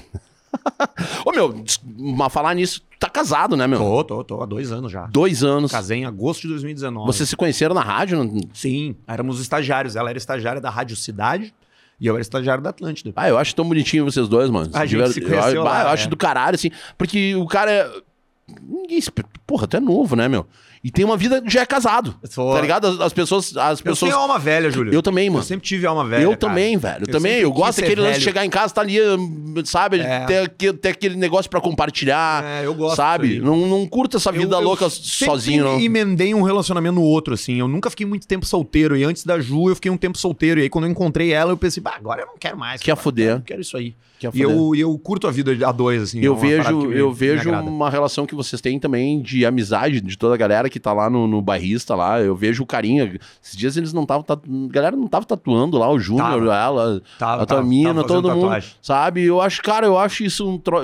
Eu acho que esses valores são coisas que ultimamente têm se perdido, assim, no meio da sociedade. É, e eu acho muito ser. a fuder, mano. Eu Mas acho... é parecido com o que vocês têm aqui, cara. É, é- é- tu tá perto de pessoas que, que te promovem, te promove, faz pensar, te tira da zona de conforto e, e- e te bota num lugar legal, né? Ah, deixa eu te falar aí agora que tu tá com cabeleira aí, tá, Tô tá mesmo. virando cabeludo aí, mano. Aí, ó, isso aí é presente pra ti, presente Sério? da COD, claro, Opa, o shampoozinho os aí. dois? Os dois, irmão. Coisa Shampoo linda. de ceva aí. Se não der pra botar na cabeça, Não tu já dá dá, já dá-lhe um gole. Não, já, já mete aqui, né? Eles fizeram agora, tá, a COD tá fazendo um com uma... Porra, tem shampoo de uísque esses dias eu já tava quase puxando Botando aqui, um gelo. Teve um cara que pegou sabonete líquido agora que tava achando que era álcool gel, tava querendo tomar um pouco antes de começar. Esse é o Arthur Gubert. Mano, vamos falar um pouco dos teus personagens. Vamos Bora. jogar umas coisas na tela aqui, ó. Ô, Duduzinho, rola na Fala, tela em meus um amigos, dos estou vídeos na aí. dúvida pro Réveillon, eu preciso da ajuda de vocês. Peraí, Praia peraí, com a para família para ou aí, cocaína? para, para. Volta no início. O que que é isso? Cara, esse aqui é um trecho do Caixa Preta. Tá, né? não, mas seguinte, mano. Tu, tu tá ligado na liberdade. Primeiro, vou. Vou- Roda esse aí, roupa roda nesse aí. Roda... Não, tá do caralho. Tá do Fala, meus caralho. amigos, estou na dúvida pro Réveillon, eu preciso da ajuda de vocês. Praia com a família ou cocaína e travestis com os meus amigos? Wallace José. O melhor momento do programa, cara, é o superchat. Ô, meu, tá ligado? Porque A gente lê todas as mensagens, a gente não, não deixa nenhuma de lado. é isso aí. A gente lê tudo. É falar- tudo. O cara tá pagando, né, meu? O mínimo que eu Sim. tenho que, tenho que dar pro cara é isso, né? É, tipo, Sim. ler o que ele mandou, né, cara? Sim. O cara de- cadastrou o cartão ali, mandou uma- uns pila pra ti, tu tem que ler, né, velho? Não, esses dias eu li uma que é meio. Ela é clássica, mas é do caralho também, que tu- vocês falaram ali. Eu tô na dúvida, não sei o que. É... Fazer um churrasco. Ah, queria convidar vocês aqui pra comer um churrasco e cheirar um, uma, Cheirar um cheirar pó. um pó. Não tira nem como cara. Nem, mentira, nem como cara. Ô, meu. Roda, solta o Teco aí, cara. Solta, solta o personagem do Teco aí. Eu quero que- Tem aí? falar, quero falar um, um pouco contigo sobre esse personagem. Tem uns vídeos no YouTube aí, vamos lá. também, um Aí, ó. evento, queria ver se a rádio pode entrar de apoiadora. Qual é, Teco? Eu tô fazendo uma rave num sítio aí e a gente vai fazer só Batistag, entendeu? Só o tatuts, É. tatuts, tatuts, tatuts, Só tatuts, el tatuts, fuego, tatuts, tatuts, querido. tatuts, tatuts, tatuts, tatuts, entendeu? Ah, tá. Parada aqui, ó. Sim. Aí tem o base, entendeu? Daqui a pouco, tutu, aí dá o pulo, baixadeira. Tá, baixadeira, galera aí, aqui, ó, aí, pá, aí? olhando pra cima, os E a volta, olhão. e a volta? Daqui a pouco, uh, Tatuts, tatuts, tatuts, tatuts, tatuts. Tudo de óculos, né? Tudo Vai, óculos. aí é o seguinte, ó, só óculeira, entendeu? É Isso. pirulito pra não mastigar a bochecha, loucurê, hahaha, entendeu? Referência, né? Tá bem? Muito específico, né? Mano. O cara sabe. Cara, esse personagem pra mim, esse personagem pra mim é assim, ó, tu pegar, tá aqui a hipocrisia, tu fazer assim, ó. Na hipocrisia. Porque, porra, tu pegar e criar Que um personagem de gosta. 220 na ligadeira. Eu porque tive que parar de fazer, Ninguém né? fala de cocaína, Eu né, tive mano? que parar de fazer porque eu gastava. Eu ficava rouco. Sério? Eu não consigo. Ele grita muito, eu não tenho. O que, que é? E aquela coisa assim. Faz de novo, faz de novo, faz de O que é? O que é? Júlio Rita, que a categoria tu não compra na Panvel. Né? É jeito das frasezinhas, né? E é um cara que é um amigo nosso, cara. Um amigo meu, o cara. Uhum. É um grande amigo meu, cara. O Gera. Ele é assador. Ele Pô. faz. ran- faz é- é tal qual você é um chefe. Pode só que é um crer. cara de carnes. Pode e crer. ele chega no churrasco e ele que é? E ele pá, pá, pá. Não, e aí é tch, tch, só pá, pá, pá. Fica nessa assim. E eu. Ah, que louco é acelerado, né, cara? Aí trouxe, fiz o personagem e, e, enfim, botei o tempero da, do- da cocaína porque. Porque é o que a sociedade é. É, sei lá, eu, eu vejo muito gente aí Eu- que a galera não tem a manha de, de ganhar, mas É. quer, né? Mas- Mas o cara percebe, assim, umas coisas. Tem Né? Ah, olha ali, cara, tô o tempo todo que é rinite, não é rinite. Te puxando, se fungando. Boquinha da Nike. Não, vou, tô fazendo tratamento. né? Perdi a serrilha do dente, o que que era? Tava do dente de plex. Não corta mais carne, né? Só fica assim, ó. Entendeu? Ah, vamos fazer uma festa. Qual é a festa? A festa da sinuca. Qual é a festa da sinuca? Não é todo mundo com a ponta branca, entendeu? é, o cara até boliviano. Pá, pá, pá, pá. E esses caras estão aí, velho. Claro que estão, rapaz. Estão aí a full. E a droga é tempero dos lugares mais inusitados, velho. Exatamente. O cara pensa que no ambiente corporativo não tem, que a terninho não é a rua. Não, o cara chega na hora, é cheio de, de, de, de anfetaminado, Mas, velho, ô, meu, pra tudo que é lado, pra tudo que é lado. Porra! Eu, eu, minha família, por parte da minha mãe, é de médicos. Então, assim, Médico ó. é tudo muito doido. Cara, médico é tudo doido, É velho. tudo muito doido. Tudo, tudo, tudo, assim, ó, uh, derretendo sempre. Não, Não, todos, tá? Não, não todos. Não, Não, todos. todos. Não todos. Inclusive, mas agora os que estão me atendendo aí, que estão do meu plano aí, por favor, me avisem. não me abandonem. Não me abandonem. Mas, cara, mas o, o lance que é foda é que, que sempre existiu, né? Não, e, A e- sociedade se droga, se chapa Muito, pra caralho. muito, muito. Desde que o mundo é mundo, todo mundo se fugas. chapa. A gente tava falando de Jesus Cristo aqui, Busca porra. fugas. Jesus com certeza era um cara que, ô meu, porque assim, ó. Deixa eu falar que... pra- de- devia, ter, devia fumar um. Sabe que tem uma passagem bíblica Tem que eu acho muito interessante, que é o arbusto que pega fogo sozinho. Tu conhece essa Aham, história? aham, claro. O velho. cara tava lá no deserto e daqui a pouco tem um arbusto que começa a pegar fogo. Sim. E aí o arbusto pega fogo e vem um anjo. Ô meu, pra uma história começar, pra uma história virar um arbusto que pega fogo e vira um anjo, o que, que esses caras estavam botando fogo em arbusto, brother? Tem. E o cânhamo, essas paradas, essa planta, ela é daquela região, Sim, né? Ela, sim, ela, ela é da sim, Índia ali, mas, mas o, o- a região da Arábia e tal, ela tá presente. Com as certeza. plantas, a- as plantas alteradoras de consciência, elas fazem parte de absolutamente todas as culturas antigas. Maias, astecas, incas, todo mundo. Gaúcha. Sabe que, tu, sabe, tu sabe que na ponta do, do- de algumas das pirâmides da, ah, aqui dos maias tem um espaço onde cabe só um ser humano dentro. Cabe só uma pessoa ali dentro. E ali ele ia pra um ritual com uma planta curadora. Que ele ficava ali dentro e da, da fumaça dessa planta eles conseguiam a comunicação com os deuses. É, é. então, isso tô- é, é isso aqui, meu. É, a o- erva- é o mesmo potinho meu de que eu carrego chimarrão comigo também. é a mesma coisa. A erva de chimarrão, ela não é, ela não é psicoativa, né? Tal qual a, a alucinógena, tal Sim. qual a maconha ou outras, mas ela te coloca num estado de, de atenção, num estado de, de, né, de tipo, Sim, saca? mexe, De- mexe, mexe Ela é, ela é estimulante, né? Sim. A erva de chimarrão tem bastante cafeína, é uma coisa, não sei se é cafeína, mas ela tem estimulante, ela te Tem, tem estimular. cafeína, tem E aí cafeína. tu imagina, cara, é, é, é sempre uma coisa é comunal. A erva de chimarrão ela é consumida em roda, Sim. ela, é, ela tem uma regra, tu não Sim. passa pra cá, tu passa sempre adiante. Sim, sim, né? é igual. Sempre. É, ela tem um rito, tal qual a, a maconha tem um rito. Exatamente, né? É, exatamente. A, a maconha ela tem uma coisa de tu dividir, ela, é, ela é comum, né? Eu acho que toda, to- toda droga, lícita ou ilícita, ela deve ser compartilhada, assim, é para momentos de, de reflexão de, e, e para abrir portas Eu- de percepções. Eu, eu tenho, eu tenho. Até o álcool, tá ligado? É, eu, eu, eu gosto. Até bem flojinho. É, babe, flojinho com vinho, os quadrados voando em cima do cara. Cogumelo, assim, todo mundo sentado. É, eu, eu acho muito bacana, cara. Eu gosto, eu gosto da, De da, da teoria. Não, Ah, tá.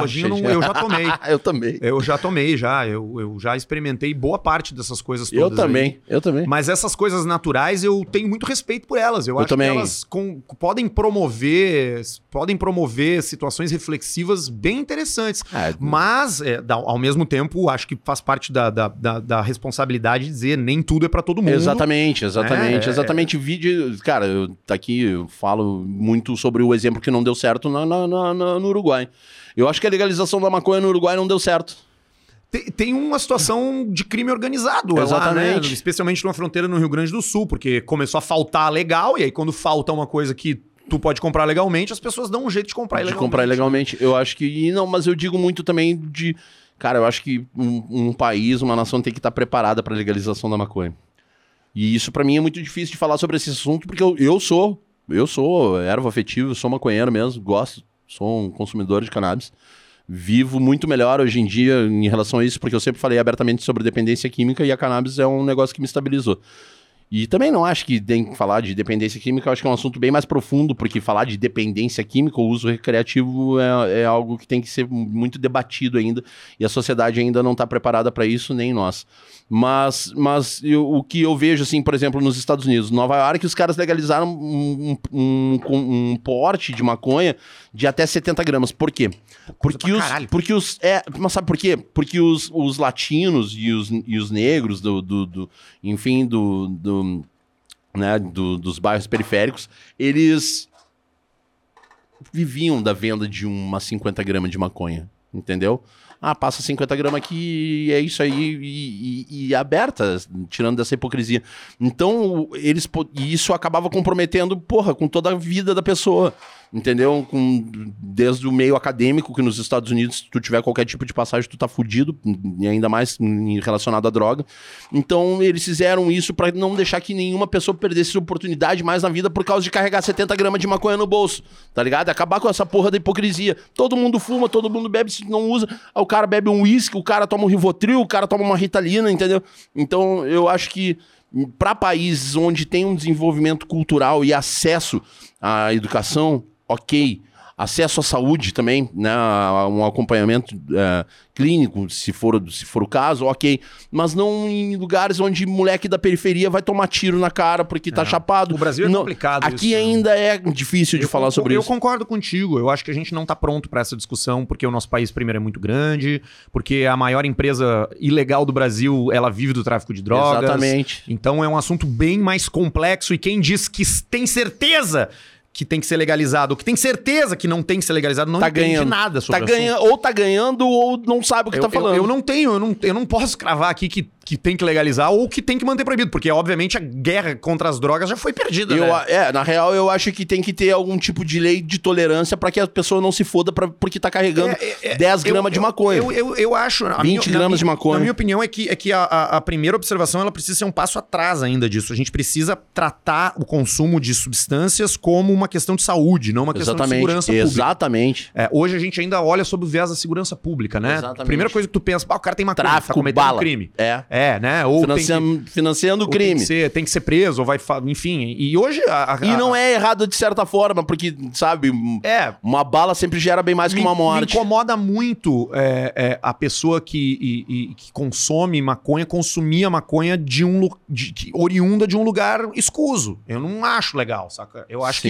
que eu defendo a maconheiragem, eu sou da turma da maconheiragem, mas eu defendo que a maconheiragem tem que plantar seu Tem que lance, plantar velho. o seu lance, exatamente. Ou tu tem que ter acesso a algo que seja ao alcance da mão. Participar de que clube canábico, tu não tem que estar entrando dentro não de boca que em comprar. vila, Exatamente. Não tem, que, não tem que comprar prensado. Exatamente, tem que entendeu? consumir uma coisa que te faça bem. A origem precisa ser confirmada. Exatamente. É, é, é, tu vê acho que, co- co- cocaína isso. era vendida pela Bayer, saca? Sim. E aí tu pega e vai ver o que, que tem de mistura Tem um- hoje em dia. Porra, tá de... meu, Hoffman, Freud, todos esses caras trabalharam com isso, com LSD, com, É. enfim, com cocaína. E de- tá, de- isso tá, essa, essa pesquisa da- sobre, sobre os lisérgicos, ela tá de volta, cara. A- a- tem algumas universidades dos Estados Unidos recomendando microdoses de microdose de, good cogumelo. trips de cogumelo e de LSD pra psilocíbe. substituir a cocaína também. É, e pra ajudar no tratamento da depressão, e pra ajudar em algumas coisas. A cocaína é uma droga que eu, que eu, que eu, que eu Eu- não acho. eu- Eu, eu acho também não acho aqui. perigosa. Eu também. Ela, ela, é- ela não É pesada, é pesada. Não, e não tem níveis seguros. Não, é uma é coisa- aí que tá. É o que eu digo. Se fosse ainda vendida pela Bayer, tu ia saber não- o que tá carregando eu dentro dela. Mas vem um bagulho que tem cheiro de gasolina, outra com cheiro de café. Porra, meu, vamos. tom- sabe? mas é- mas é- mas Bate no é- liquidificador essa porra, então. Mas, é, mas, é, mas eu acho importante haver essa conversa, assim, sabe? Eu acho que é, a gente foge desse assunto e eu acho que é um assunto importante. E eu acho que a gente tá falando até isso, Falar. inclusive, pelo personagem, porque quando a gente traz a arte, porque eu acho que tudo, tudo se torna eh, alusivo quando a gente consegue desprender da arte e para falar coisas reais. Isso aconteceu durante a ditadura, isso sempre foi uma válvula de escape pra gente falar sobre assuntos que são necessários e urgentes. Assim como a gente vai mostrar agora. Mostra o Paulista aí, meu. Que medo. Você é uma presa ou você é um, um um caçador? Eu decidi, há anos atrás, que eu seria uma presa. Você tem que saber quem é você, qual é a sua Mas tu é personalidade. uma boa presa. porque Tu sempre. Exatamente.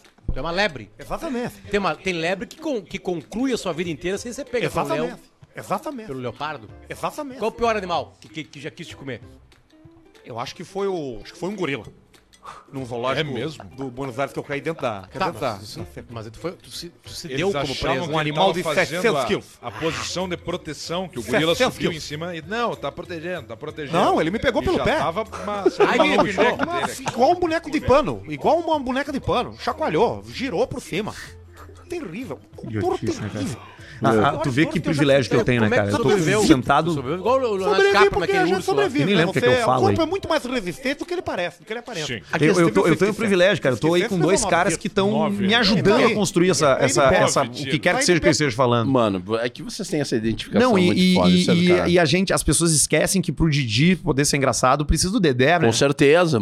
Com certeza. Pra levantar. Com e- certeza. e- Não, vocês fazem isso com E, os- mano. e a gente tem um. E eu e, pô, cara, ter dois caras com. Do, do calibre, cara, o Pedro é o maior imitador que, que eu conheci Eu na minha acho, vida, um nossa. dos caras mais engraçados Falei que eu com ele esses dias e ele falou, cara, me deixa entrar 2022 aí, eu vou É. na lata, ele quer colar porque ele falou que tá Pedro é um cara tímido, meu. Ele é, As pra pessoas- caralho, eu As pessoas sei. às vezes E confundem eu isso. falei pra ele, ô, meu, não me interessa, tu vai, tu vai falar porque tu não fala em lugar nenhum. Ele é, ele E não aí, ele, daí ele me falou assim, tá, meu, me faz assim, ó, me dá até o dia 5 de janeiro e me chama. dá um que eu vou, é, ele falou, deixa, deixa, eu, deixa eu mastigar isso aí, é um porque eu vou e me prometeu que vem, então tá aí, a gente vai esperar, vem o Pô, Pedrão e, o- aí. E, o- e o Potter também, que tem a referência que tem, é um cara que às nove da Potter manhã também, entrevista ministro da educação e depois ele tá lá no Caixa Preta me proporcionando falar essas merdas. O Potter, é o, o Potter é o guri do Alegrete, é o guri bom do Alegrete. É, o Potter é um grande É o guri grande bom. cara. Eu, eu, bah, eu sou muito fã e também te quero também. aqui, irmão. Cola junto muito aí. fã.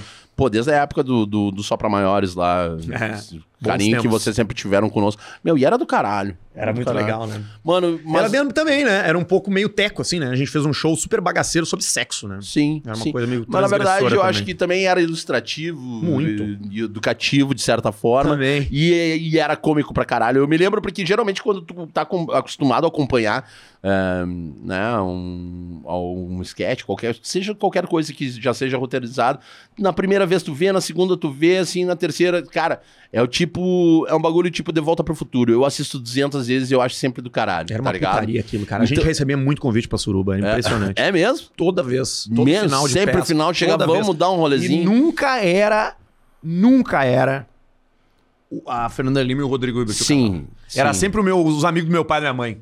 Tá ligado? Tô o tio e a ligado. tia. Tô ligado. O tio Jerônimo e a tia Cle- Cleide, sei lá. Cleide. Ele chegava, gurias, nós vamos fazer uma festa lá no apartamento, não sei o quê. E aí tu olhava pra eles assim... O ficava- marido era o Teco. O marido... Não, o marido tava ali. Ficava ali.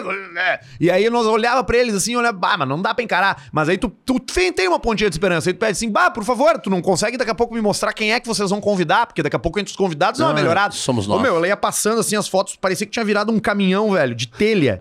No tele... Só caco, caquedo, que nem diz o Pedrão. Uma coisa horrorosa. Então, Puta suruba, velho. Eu já fui, uma vez eu fui no Sofazão, o antigo Sofazão. Muito foi. É, tu falou do padre Júlio Lancelotti, o Sofazão era do padre Rock, que era Sim, um padre também. sim. Que coisa bem horrorosa, né, cara? Muito. E os caras da suruba, os caras que gostam que comam a mulher são sempre careca. Sim, Já viu isso aí? sim, careca. É sempre os caras meio Vin Diesel. Careca e gordo. Toreto. Aham. Eles querem que tu empurre na mulher deles. Aham, E eles não têm cabelo. É uma...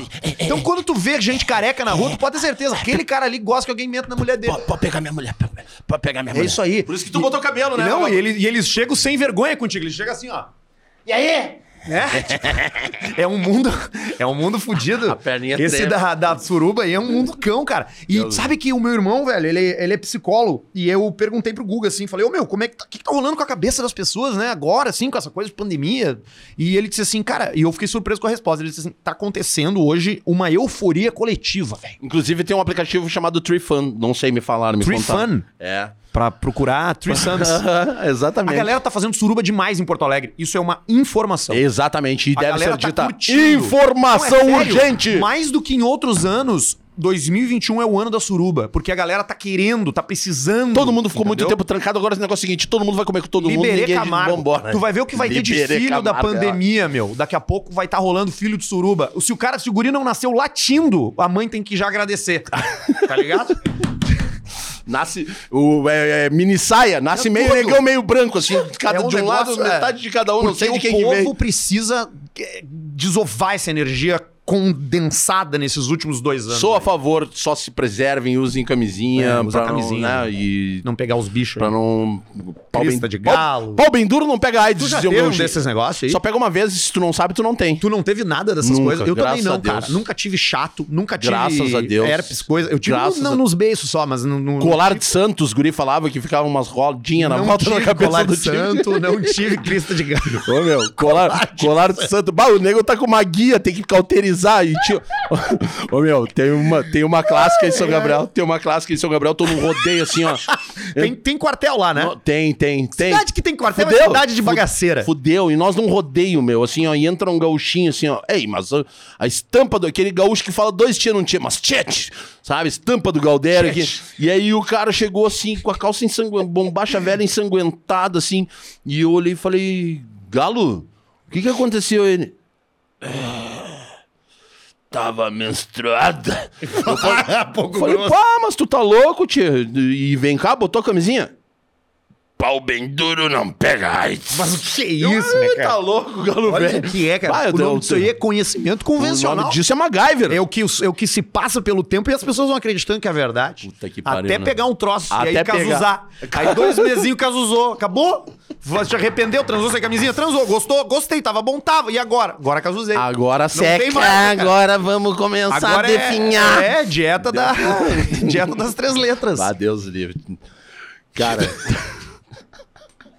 O legal. Não, mas é O cara foda, não consegue né? não estragar os programas que ele cons- frequenta. Ah, mas puta que pariu. Cara, eu gosto desse humor nonsense porque todo mundo sabe que a gente tem total responsabilidade em cima do que a gente fala, mas que a gente entende que o que é certo, porra. E outra Sabe coisa que- também, divulguem logo a cura da AIDS. É. Divulguem logo a cura do câncer. Eu acho que, que a sabe? gente precisa... Vamos tomar no cu, a gente sabe que, que existe. Eu acho que a gente precisa fazer um esforcinho a mais. Tu já viu o presidente dos Estados Unidos morrer de AIDS ou morrer de, de, de câncer? Mas to- muitos morreram tomando tiro, né, cara? Tá, morrendo, mas é, né? O, país que Mas mais correndo- matou presidentes assassinados foi os Estados Unidos. correndo não pega bala. Não pega. Porque se tivesse um sniper por aqui também ia ter neguinho caindo, Aí, tombando. sem dúvida, não ia ser essas facadas maldadas. Ah, meu, daqui eu nunca errei. Esses dias eu tava lá no. Tava na.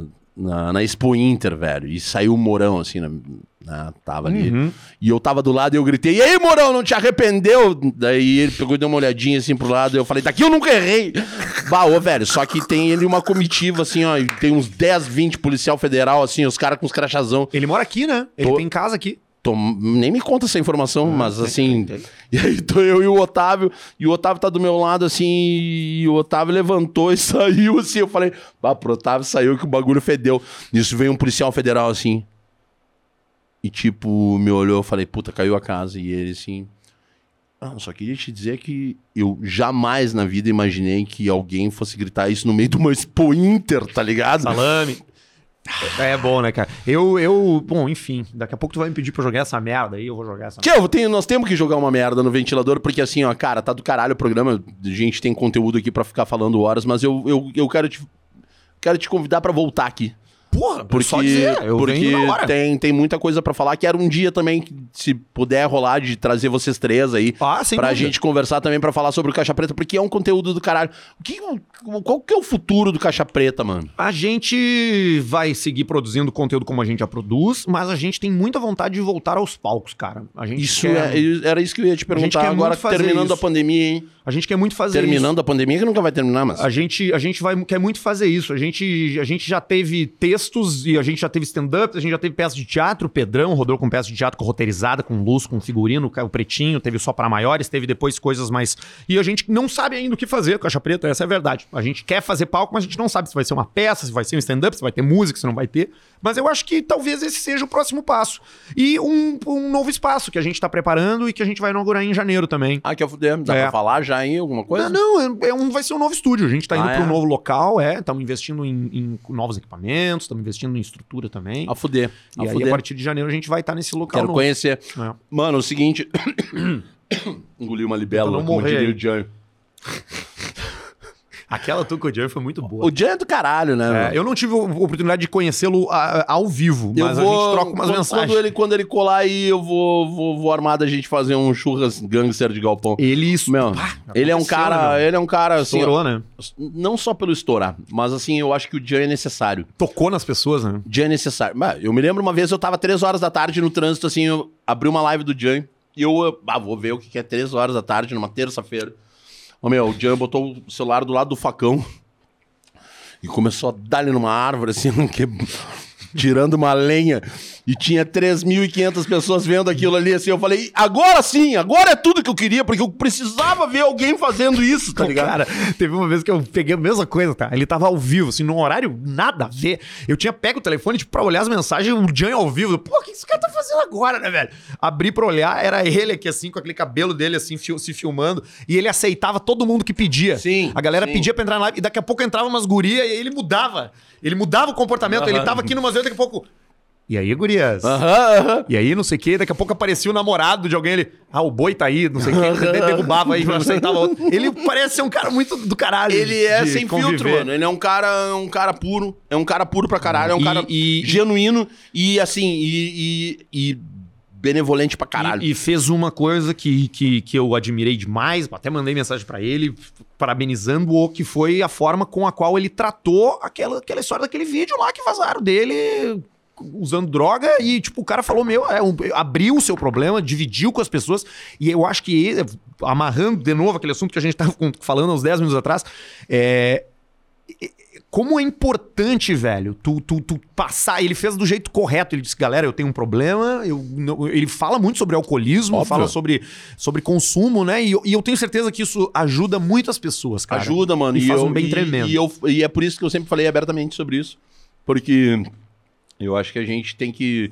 Porra, o Fábio Assunção, quando tava lá tirado, detonado, ninguém mostrava o cara. E Só agora rindo que ele cara, tá. Agora que o cara tá trincado, rasgado, um puta de um pai. Um puta de um pai.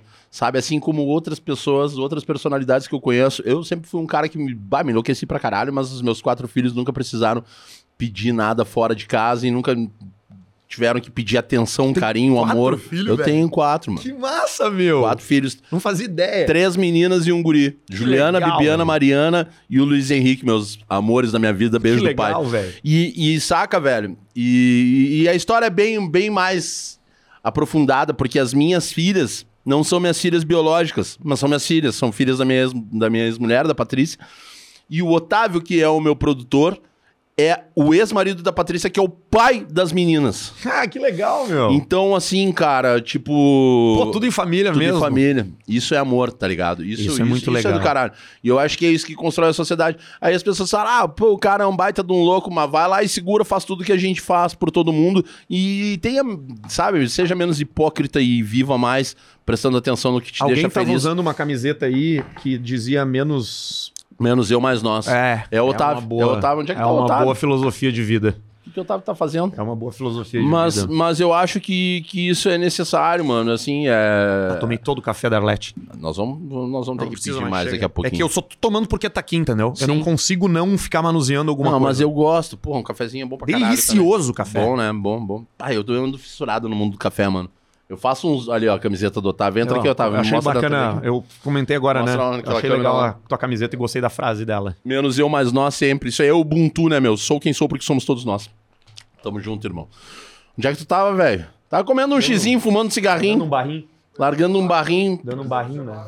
Cagadinha. pegando um gurizinho. Remuneradinha. Cagada remunerada. Cagada remunerada. Coisa boa. careca que gosta de não sei o quê. Careca gosta que, as, que come as esposas. Bah, que forma! se fudeu, se fudeu. Mas nós temos o telefone do tratamento, Otávio. Relaxa. Temos mesmo. Nós temos o telefone do tratamento. Eu te coloco lá, tu vai sair de lá amanhã, é isso, Ventura. Cara, ô Arthur, pra mim, pra mim é um do caralho poder trocar essa ideia contigo a horas. Eu tava afim de, de te rever e também de te agradecer, irmão, por tudo que tu sempre fez através do- dessas parcerias, junto com a galera da artistaria também, com o Bard. São pessoas teve- muito legais, né? É uma, é uma, uma são pessoas gangue do caralho, legais. que muitas vezes até de vez em quando acabam se desentendendo, é ou normal. as coisas é, é muita fofoca pra, pouca, pra pouco abraço. Eu acho que tudo se resolve, porra. Esses tempos eu tava. Cara, eu, eu conheci, convi e vi a treta do, do chorão com, com o champignon. é, da mesma forma como. é, Rodolfo brigou com, o com, Digão. com o Digão. E eu acho que todos os relacionamentos. Não, o Rodolfo brigou com Com, caniço. com o Caniço. Não, com o Digão. Também? Com o Digão. Com o Digão. Com o Digão. Que daí depois de agora, depois de muito tempo, eles voltaram a se falar. Ah, é verdade. O Digão ligou pro Rodolfo. E eu Tem acho razão. que essas coisas acabam acontecendo. Tipo, ah, eu, eu, eu, eu converso muito com o Fetter. Falo bastante com o Fetter. O Fetter é um dos caras que me. que, bah, que mais me incentiva, assim, e, e bota uma pilha mesmo. Fala, Júlio, olha, vai, tá do caralho isso aqui, me, me aponta os erros. E, e, cara, e toda vez, mano, e isso é. E eu tô falando aqui não é papinho, tá ligado? Porque eu não tenho, não, não, não, não tem sujeira no olhar. Toda vez que ele fala de ti, porque eu falo muito com ele. Ele fala com muito carinho e fala da saudade do convívio. Porque todo mundo faz merda, todo mundo faz umas cagadas, todo mundo tem, sabe, interesses de business muitas vezes acabam é, nos afastando uns dos outros. Mas eu, tipo, eu vejo, cara, eu, e eu vejo, vejo fortemente isso, porque nós somos ainda muito novos. Ah. Eu acho que daqui a 30 anos lá, se tiver um formato, de repente se abre porta de voltar para meios de comunicação. Eu nunca deixei porta fechada, eu nunca disse que eu não vou voltar para nenhum lugar. Mas eu acho que isso que é o grande, grande barato da vida. É quando a gente consegue deixar as coisas de lado, as pequenices de lado, as coisas, sabe, os, os, os pormenores que sejam de lado e, e- e recuperar o que, o que tem valor na vida. Porque quando eu fechar essa caixa, quando fechar essa caixa preta, tá ligado? Quando, quando chegar lá e desligar o disjuntor no final de tudo, eu quero estar com consciência tranquila e quero me lembrar das, das pessoas que passaram, cruzaram o meu caminho e não quero desavença como nenhuma delas. Eu tive um grande, tem um grande brother meu, o Kael, quero mandar um beijo pro Kael.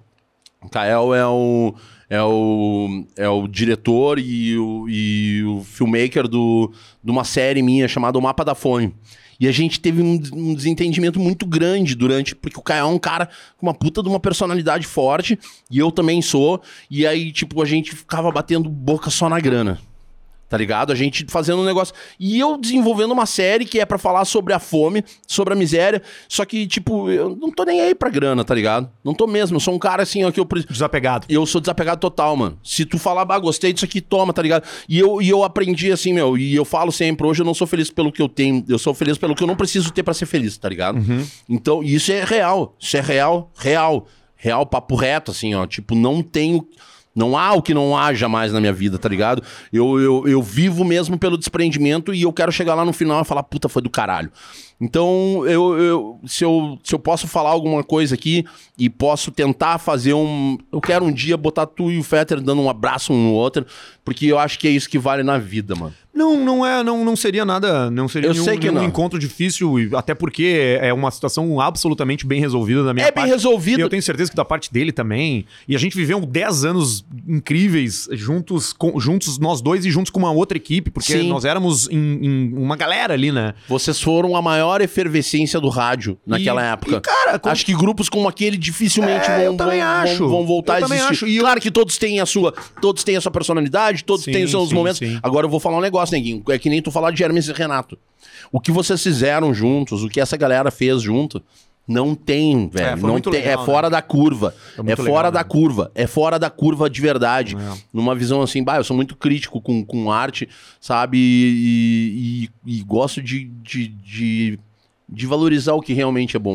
É, e vocês foram- são. foram- foram- foi um tempo muito bom. Vocês todos, todos, todos eu ali são muito fiz bons. meus grandes amigos ali, eh, o meu grande amigo, meus dois grandes amigos que hoje Família, família. Família, família. tô completamente. Eu tenho um irmão mais velho que se chama Luciano, Exatamente. eu tenho um irmão da mesma idade que se chama Pedro, eu tenho Exatamente. outros caras que, que a gente se fala sempre. Então eu guardo com muito carinho aquela época. O que aconteceu, aconteceu e tipo, foda-se. Foda-se, É, as foda-se, foda-se. o tempo todo e por razões que ninguém sabe, ninguém faz ideia e não vai, não vem ao caso, porque isso Sim. diz respeito a poucas vidas. Sim. Mas, cara, é, não tenho nenhum tipo de. de, de, Não, é mágoa. que eu acho que a vida.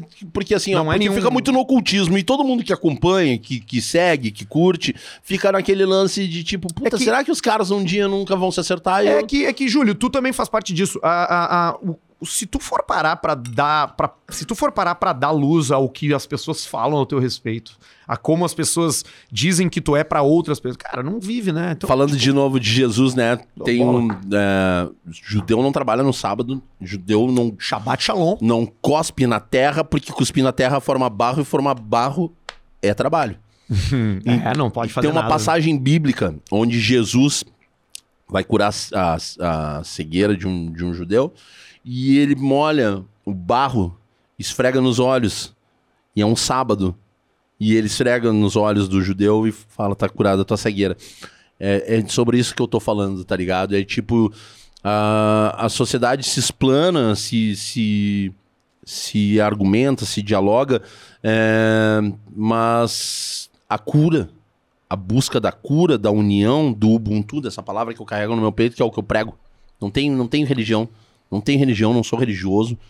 né? religião é religar, religar é união e não tem nenhuma, nenhum templo é, religioso tem união.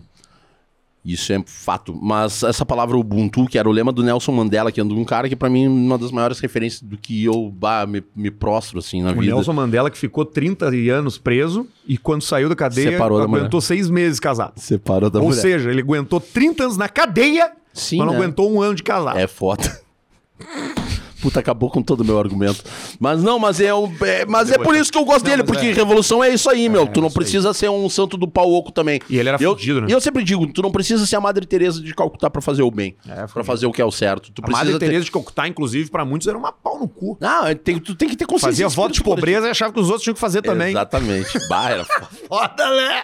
foda pra caralho. Vai dormir aqui! Não, mas eu não quero, não importa! Dorme, dorme, deita e dorme, merda! Sacanagem, né, cara? O cara não consegue falar sério, né? Desculpa. Mano, não, mas é isso aí, cara. E eu acho que eu acho que também tem esse lance aí também de não levar a vida tão a sério e de levar tudo com humor, porque foda-se, no final vai todo mundo É, pro, meu. mesmo, pro mesmo balde. Eu procuro Eu fazer digo, quando eu morrer, pode me tocar na primeira lata de lixo que tu achar, porque eu não vou mais estar Ah, ali eu- mesmo. Pode me jogar ali, foda-se. meu, também- Ó, meu, pega ali, me joga numa lata de lixo eu, e já eu, era. Eu tava falando com a Jola assim, não, que- quando tu morrer, eu falei, cara, primeiro, doa o que der, né? Não, tiver. eu assim, ó, vamos falar a real. Eu tem. gostaria de ser congelado até um dia que descobrissem como ressuscitar. Deixar o cara tá ativar de novo. Deixa ele volta, voltou o Júlio. Ê, 2290. Dá um E o cara vem. E daí quando vê o cara tá dentro de uma salva, o senhor teve uma overdose agora. Mas de resto, meu, pode cremar Mas eu também digo, pode jogar numa lata de lixo, me joga Dá embaixo do viaduto da Conceição e deixa ele apodrecer. É, voar. tudo. isso aí, é, Ah, isso aí. também não tem muito. Meu, é do caralho trocar essa ideia contigo e acho que a gente podia ficar horas e horas aqui conversando.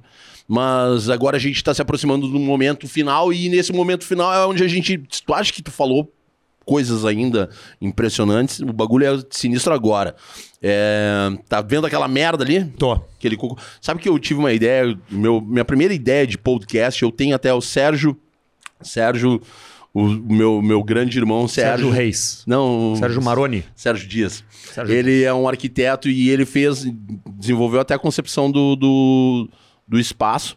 Ah, quero mandar um abraço pra Vitória Castro ali. Ah, valeu, Otávio. Obrigado. Mandar um abraço pra Vitória Castro, filha do meu grande cachorro louco, Thiago. Caio Castro. Meu irmão. Thiago Silva, Thiago Nunes, Thiago Becker. Ô meu, meu irmão fiel e pra filha dele, Vitória Castro, um grande abraço pra vocês aí, que são teus fãs, cara, pediram pra mandar um abraço no teu programa, beijo então. pra eles beijo também. pra família brasileira! Porra, que legal. Mentira, nem sou teu nada, eu só botei. Ah, não, tô brincando. não tem só- problema. Então não sei, se sei, não são, são, não são. Se Então for- vai se fuder, Thiago. não, brincadeira. Tô brincando. É irmãozão, irmãozão, e te curte pra caralho. E, e eu, bah, é o motoboy mais cachorro louco, assim, ó. É meu? É Sinistro. bom, é bom ter amigo Sinistro, motoboy, né? sinistro. É, esses são os mais seguros. Claro que sim. Hoje Turma tá- fechadona. Tava precisando do HD chegar às- das 7, sete horas da manhã, sair da Restinga. É, os caras são Pra, fodidos. meu, ele foi lá. Uma não, vez eu atropelei, minha, vez eu- falando, O que, que é? Não vou chegar, vamos lá. Eles são é uma classe muito unida. Uma vez eu atropelei um e dois minutos depois tinha 15. Não, mentira, nunca atropelei motoboy, tá louco? Ô, meu, eu não sei se é pior brigar com motoboy ou com taxista. Ah, cara, É acho foda. que taxista é uma raça em extinção. Hoje eles estão tudo meio velho. né? uma vez eu saí do beco. Não, não, vamos pra casa. Vamos pra casa. Cheguei na porta da baia, deu 17 reais a corrida. Eu vou Não pagar. tinha. Bah. Não tinha 17. Não sabia onde é que tá o dinheiro, não sabia onde é que eu morava, tava na frente do endereço Teve que errado. fazer uma limpezinha de bico pro motora. Daí, seguinte. Chama a polícia então, chama a polícia o caralho. Ô meu, em cinco minutos tinha uns 200 taxistas na volta, assim, ó. Só que a minha sorte foi que eu tava parado na frente do Bambus e o tio Cid, o dono do Bambus, gritou: Não, não, não, não, não vou tocar no Júlio, não vou tocar no Júlio. Segura, o que que foi, Júlio? Eu falei: É 17, Cid, é 17, é 17. 17 reais a corrida, me paga aqui, Cid. E, e, cara, e daí não- chegou numa onda assim, eu falei, não, não vou pagar porra nenhuma, agora nós vamos pra da polícia, como é que vocês estão me acuando aí, cara? Tô chegando de galera, tem um monte de taxista pra bater em mim, vocês estão loucos, meu? Vocês acharam que eu não vou dar um calote de 17 reais? 17 pila. Vai se fuder, nem apertei no 17 também, porra. Entendeu? Mas, mas foi isso, velho. E, Assim, e, e são, e é uma classe muito unida É, e é eu assim, quero é mais é assim. que vocês se fodam. Ainda bem que tem aplicativo. É, mudou muito a vida do taxista antigamente. Custava 400, Tô 500 pau pra brincando. ter um carro, cara. Eu pego táxi às vezes. Eu É? pego, tipo, Bah, faz muito tempo que eu não Na táxi. real é que assim, meu, eu sou muito. eu- sou hipertímico, meu psiquiatra disse.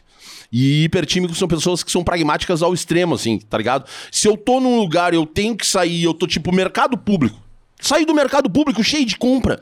Cheio de compra, eu não vou chamar um aplicativo. Tem um táxi na boca. Vai direto. Eu já vou ali e entra. E hoje eles estão aceitando cartão, né? Todos, né? Aceito, não, e até Pix, tá ligado? Ô, meu, galera na rua tá aceitando Pix. Em, em- Aliás, esses dias um cara numa sinaleira botou uma coisinha assim no meu, no meu é, retrovisor ali e falou assim: não, é, pode, pe- pegue, não, ti- não tava Pode vendendo, levar pode levar. E junto tinha um QR O Code. QR Code. E eu tenho certeza que tem mais gente que. Ele, esse cara tá ganhando mais gente do que se ele estivesse vendendo. Com certeza, e eu vi algumas matérias sobre isso, sobre caras. Tem um cara que vende fruta, que às vezes ele fica ali na, descida- na esquina da mostardeira com a guete. E ele coloca ali, vende as frutas e ele deixa ali a- o, a- o pix dele ali. E de ele, graça. é, daí tipo, ô meu, pode pagar depois. E a- só que daí entrevistaram perguntando se ele já tinha tomado algum calote. Ele falou que em, em seis meses ele tomou dois calotes, só que outras pessoas pagaram muito mais do que o valor pela confiança do cara. E eu acho que esse é o grande barato. E é aí Genial, que a gente né? vê que a sociedade não se Bah, perdeu por genial, completo. né, meu? Genial essa ideia, né, cara? Mano, agora é o momento que a gente joga merda no ventilador. Pega esse cocô aqui, ó. E aí tu tá. Pega aquela câmera lá, olha lá, olha no fundo do olhinho dela lá e toca essa merda no ventilador. Vou tocar merda no ventilador.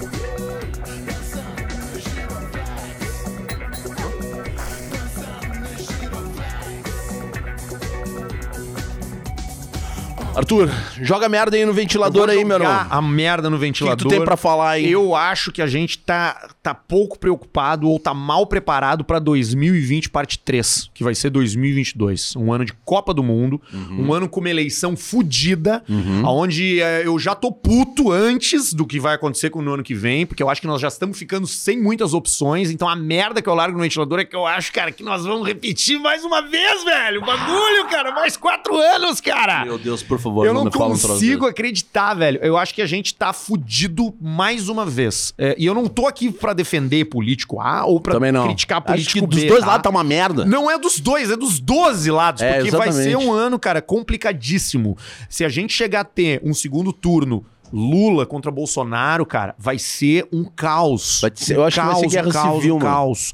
Um caos é, é, econômico, um caos pra quem empreende, um caos pra quem vive de redes sociais. Vai ser polariz... mais polarizado, vai ser cancelador, vai ser péssimo, meu, ano que vem. Eu- e eu- e a merda do ventilador é que, tipo assim, preparem-se, velho. Porque não tem, não tem escapatória, meu. Apocalipse. Vai ser complicadíssimo ano que vem, velho. Eu não tenho dúvidas. E eu tô bem, bem, bem, bem descrente, assim, de que vai ser. Eu achava que ano que vem poderia rolar algo assim, sabe? Tipo, Foda. mas eu acho que não vai. Eu acho que vai, vai ser mais um. Eu ano achava difícil. também, eu tava com esperança. Eu tinha esperança até agora, uma semana atrás, e infelizmente eu, eu acho que. Eu, eu fiquei muito. Eu fiquei bem chateado que o João Dória venceu as eu prévias também. do PSDB. E é sobre isso. Eu gostaria que o Leite tivesse ganho. Eu também. Eu não, eu não votei no Leite pra governador, tá? Mas me parecia ser uma voz dissonante. Eu também e acho. uma voz dissonante porque é um cara que ele tem coisas básicas que eu aprendi com os meus pais, que é que educação, Exatamente. é, é ponderação e, Exatamente. e- e não, e pacífico. Um cara que não Pacífico. é bélico. Exatamente. E eu, e, eu, e eu não tô dizendo aqui que eu, que eu, que eu votaria, não, não é isso, cara. Mas eu acho que é uma personalidade assim que todo o nosso mundo, país precisa. Todo mundo, com, eu também acho, velho. E é por isso que quero mandar um abraço pro Eduardo Leite. Porque o cozinho, eu vou falar um troço, mano. Sabe por quê? Assim, ó, eu não tenho político de estimação. Eu não. Eu já fui candidato pela esquerda. Eu me arrependi depois de ter sido candidato. Ah, porque eu acho que a esquerda hoje em dia não é mais o que realmente 100%. Eu acho que ainda existe muita gente a fuder do caralho na esquerda. Mas eu acho que a esquerda não tem mais a ideologia esquerdista, tá ligado? É, o comunismo jamais daria certo, a gente sabe disso, mas, mas a gente sabe que existem algumas umas ideias da esquerda que são legais, assim como existe muita ideia da direita que é legal. Só que o Eduardo Leite, há três anos atrás, me mandou uma mensagem no Instagram, me parabenizando pelo Cozinheiros do Bem. Me parabenizando pelo Cozinheiros do Bem. E eu falei, porra, cara, que. Obrigado. E como eu fiz pra todo mundo, como eu fiz com a Manuela Dávila quando me, me elogiou, quando eu fiz até com aquele olho do cula do Bibo Nunes. Que uma vez pegou e veio falar lá que. Ah, porque Esse cara esse- ser política é uma coisa surreal. esse né? cara é um doente mental. É verdade, cara. Foda-se se eu tomar qualquer Eu tipo não de gosto processo. dele vai também. se fuder, um baita de um otário. Não gosto dele. E também. aí. E, porque foi um cara que tentou até usar, assim, da imagem dos cozinheiros do bem uma vez. Mas, porque ele foi numa ação lá, comeu a comida dos caras e depois saiu dizendo que tinha ajudado, não ajudou porra nenhuma. Comeu doou, comida dos mendigos, e, não, e não deu uma coxinha, não deu uma coxa, tá ligado? Então, assim, Ah, ó. não. é, Isso mas, não é sucesso. Claro que não, isso não é sucesso. Isso não é sucesso. Sucesso só se for de dar bafo no sucesso dele. E aí o. O, o, Ed- O o Leite. Eduardo Leite, cara, há dois anos atrás, ele, dois, dois anos, não foi nem- não faz nem três anos. Dois anos atrás ele me mandou uma mensagem: Bata, o projeto é do caralho, não sei o quê, parabéns, Júlio. E eu falei, cara, fica feito o convite, quando tu quiser aparecer, tu pode colar lá. E ele falou: não, eu só vou no dia que eu puder realmente te ajudar. E esse ano, mano, ele nos deu uma sede pro Cozinheiros do Bem no Centro Humanístico Vida e tá nos dando mais dois espaços, um onde era o antigo arquivo morto do Estado e uma outra sala lá na Rua da Praia, nas Andradas, lá. Junto com a, a Casa Civil, o Arthur e o Jonathan e o Rogério, lá do FGTAS. Eu tenho que agradecer esses caras sempre, eles nos deram uma sede gigantesca, Arthur. Sede gigantesca. E nessa sede, lá no, no Centro Humanístico Vida, a gente está construindo um estúdio igual esse, igual esse, em um estúdio musical. A gente está construindo uma estufa de aquaponia e a gente está construindo uma pista de skate nos moldes do, do Complex, para que a gente possa, para que a gente possa botar a molecada para ter acesso a isso aqui. Não vai ser um estúdio pra mim, eu vou continuar sempre aqui, mas vai ser pra pra eu gravar, não vai ser um estúdio pra eu gravar, mas vai ser um estúdio pra molecada ter a mesma oportunidade que eu tenho e tu tem de se comunicar, de falar. Isso nós não temos em Porto Alegre. É verdade. Então vai ser acesso pra molecada, a quebrada precisa ter acesso. A horta, a a aquaponia é uma estufa. A gente teve contato com com como é que é o órgão lá que a gente viu? A Emater, a gente teve um contato com a galera da Emater, até mandar um abraço. A gente vai construir uma, uma estufa de aquaponia para durante o ano inteiro. A, a aquaponia permite que tu crie micro ecossistemas, ou seja, tu, tu pode plantar tua salada completa num, num, num- num único.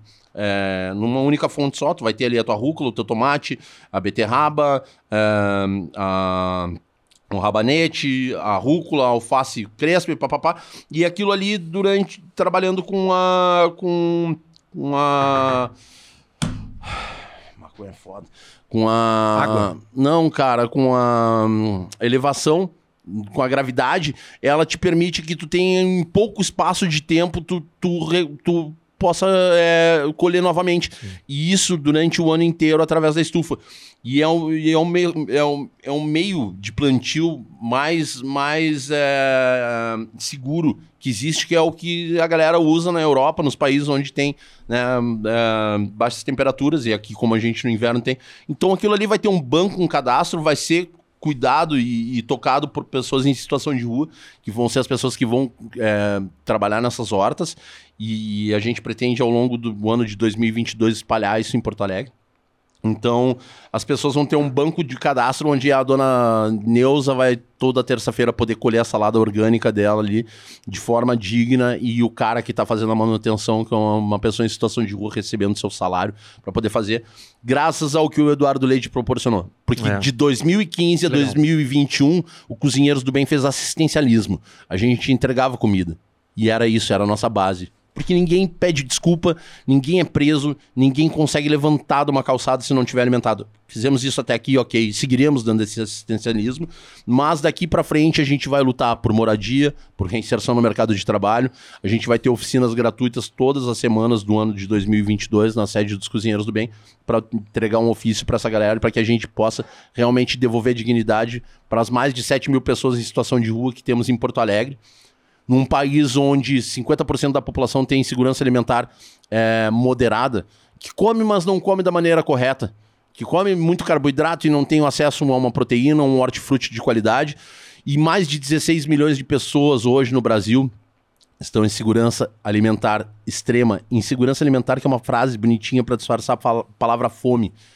Então, se a gente vive num país de dimensão continental, onde tudo que se planta se colhe, e a gente não consegue entregar o básico do básico que está na Constituição, que é alimento, moradia, educação, saúde e segurança, a gente não tem porra nenhuma. Então, espero que tu, olho do cu, que for assumir em 2022, pense, pense, pense que podia ser contigo. Que tu também tenha um pouco mais de medo ou faça uma reflexão, porque uma hora nesse país ainda vai aparecer uns caras aí ponta firme que não vão aceitar e não vão tolerar. E eu não tô pregando aqui a violência, não quero incitar a violência jamais. Eu acho que a revolução ela não é armada, ela é feita com amor, mas fiquem espertos, porque o povo tá cansado de se fuder. É, né? Então deixem essa malandragem de lado Que e loucura, esse é o né? recado aí. É um, é muito, é um povo bastante, se for olhar, né? na- na- se for olhar assim, Pacífico. histórico, pacífico demais, né, cara? Pacífico. Pacífico demais. Pouco revoltado, né? Ou revoltado no lugar errado, assim. Muito revoltado no WhatsApp, no Facebook, né? Eu, eu sempre disse. É, hoje em dia todo mundo fala pra todo mundo. Eu sempre disse, cara, se um dia um médico me desse assim, ó. Júlio, tu tem dois, três dias de vida. E era duas matracas, umas granadas e Brasília. Entrava abraçado né, dentro. E aí, gurizada, que que é? Bum! É, seria uma loucura isso. Mano, mesmo. obrigado aí, valeu Que por isso, cara, eu que Tamo agradeço. junto, Eu caralho tô te aqui, receber aqui. A hora que precisar de mim pra, pra participar daqui, a hora que quiser, que quiser pensar num workshop lá pra, com a galera que eu possa Vamos contribuir fazer, também. vamos fazer alguma coisa, mano. Tô aí, e tamo cara. junto, dia 18 de dezembro, se tu estiver em Porto Alegre, cola junto na Ação dos Cozinheiros do Bem. vai ser, perdão, Viaduto de novo? da Conceição. No Viaduto da Conceição. Viaduto Teu- da teu pico, Conceição. né? Teu Cara, pico vai estar clássico, todo né? mundo lá, Capuzinho Teu vai estar pico clássico, discotecando, Thiago, Chernobyl vai estar lá. Vamos lá discotecar lá, meu, fazer Se um você som. passar embaixo do Viaduto da Conceição e ver aqueles carros, aquela movimentação, muito provavelmente seja Júlio Rita ali Exatamente, exatamente. Tamo junto, irmão. Valeu. Valeu, meu velho. Obrigado. Obrigado, tá? Bom te receber. Adorei Esse foi participar. mais um Caixa Preta, mentira. Foi o Na Lata Podcast. A gente volta na próxima quinta-feira. Sabe-se lá com quem. Um beijo no coração de vocês. Cuidem das crianças, usem camisinha, tomem a vacina. Mas pode meter o louco de vez em quando que tá liberado. Tamo junto, galera. Ubuntu Dali.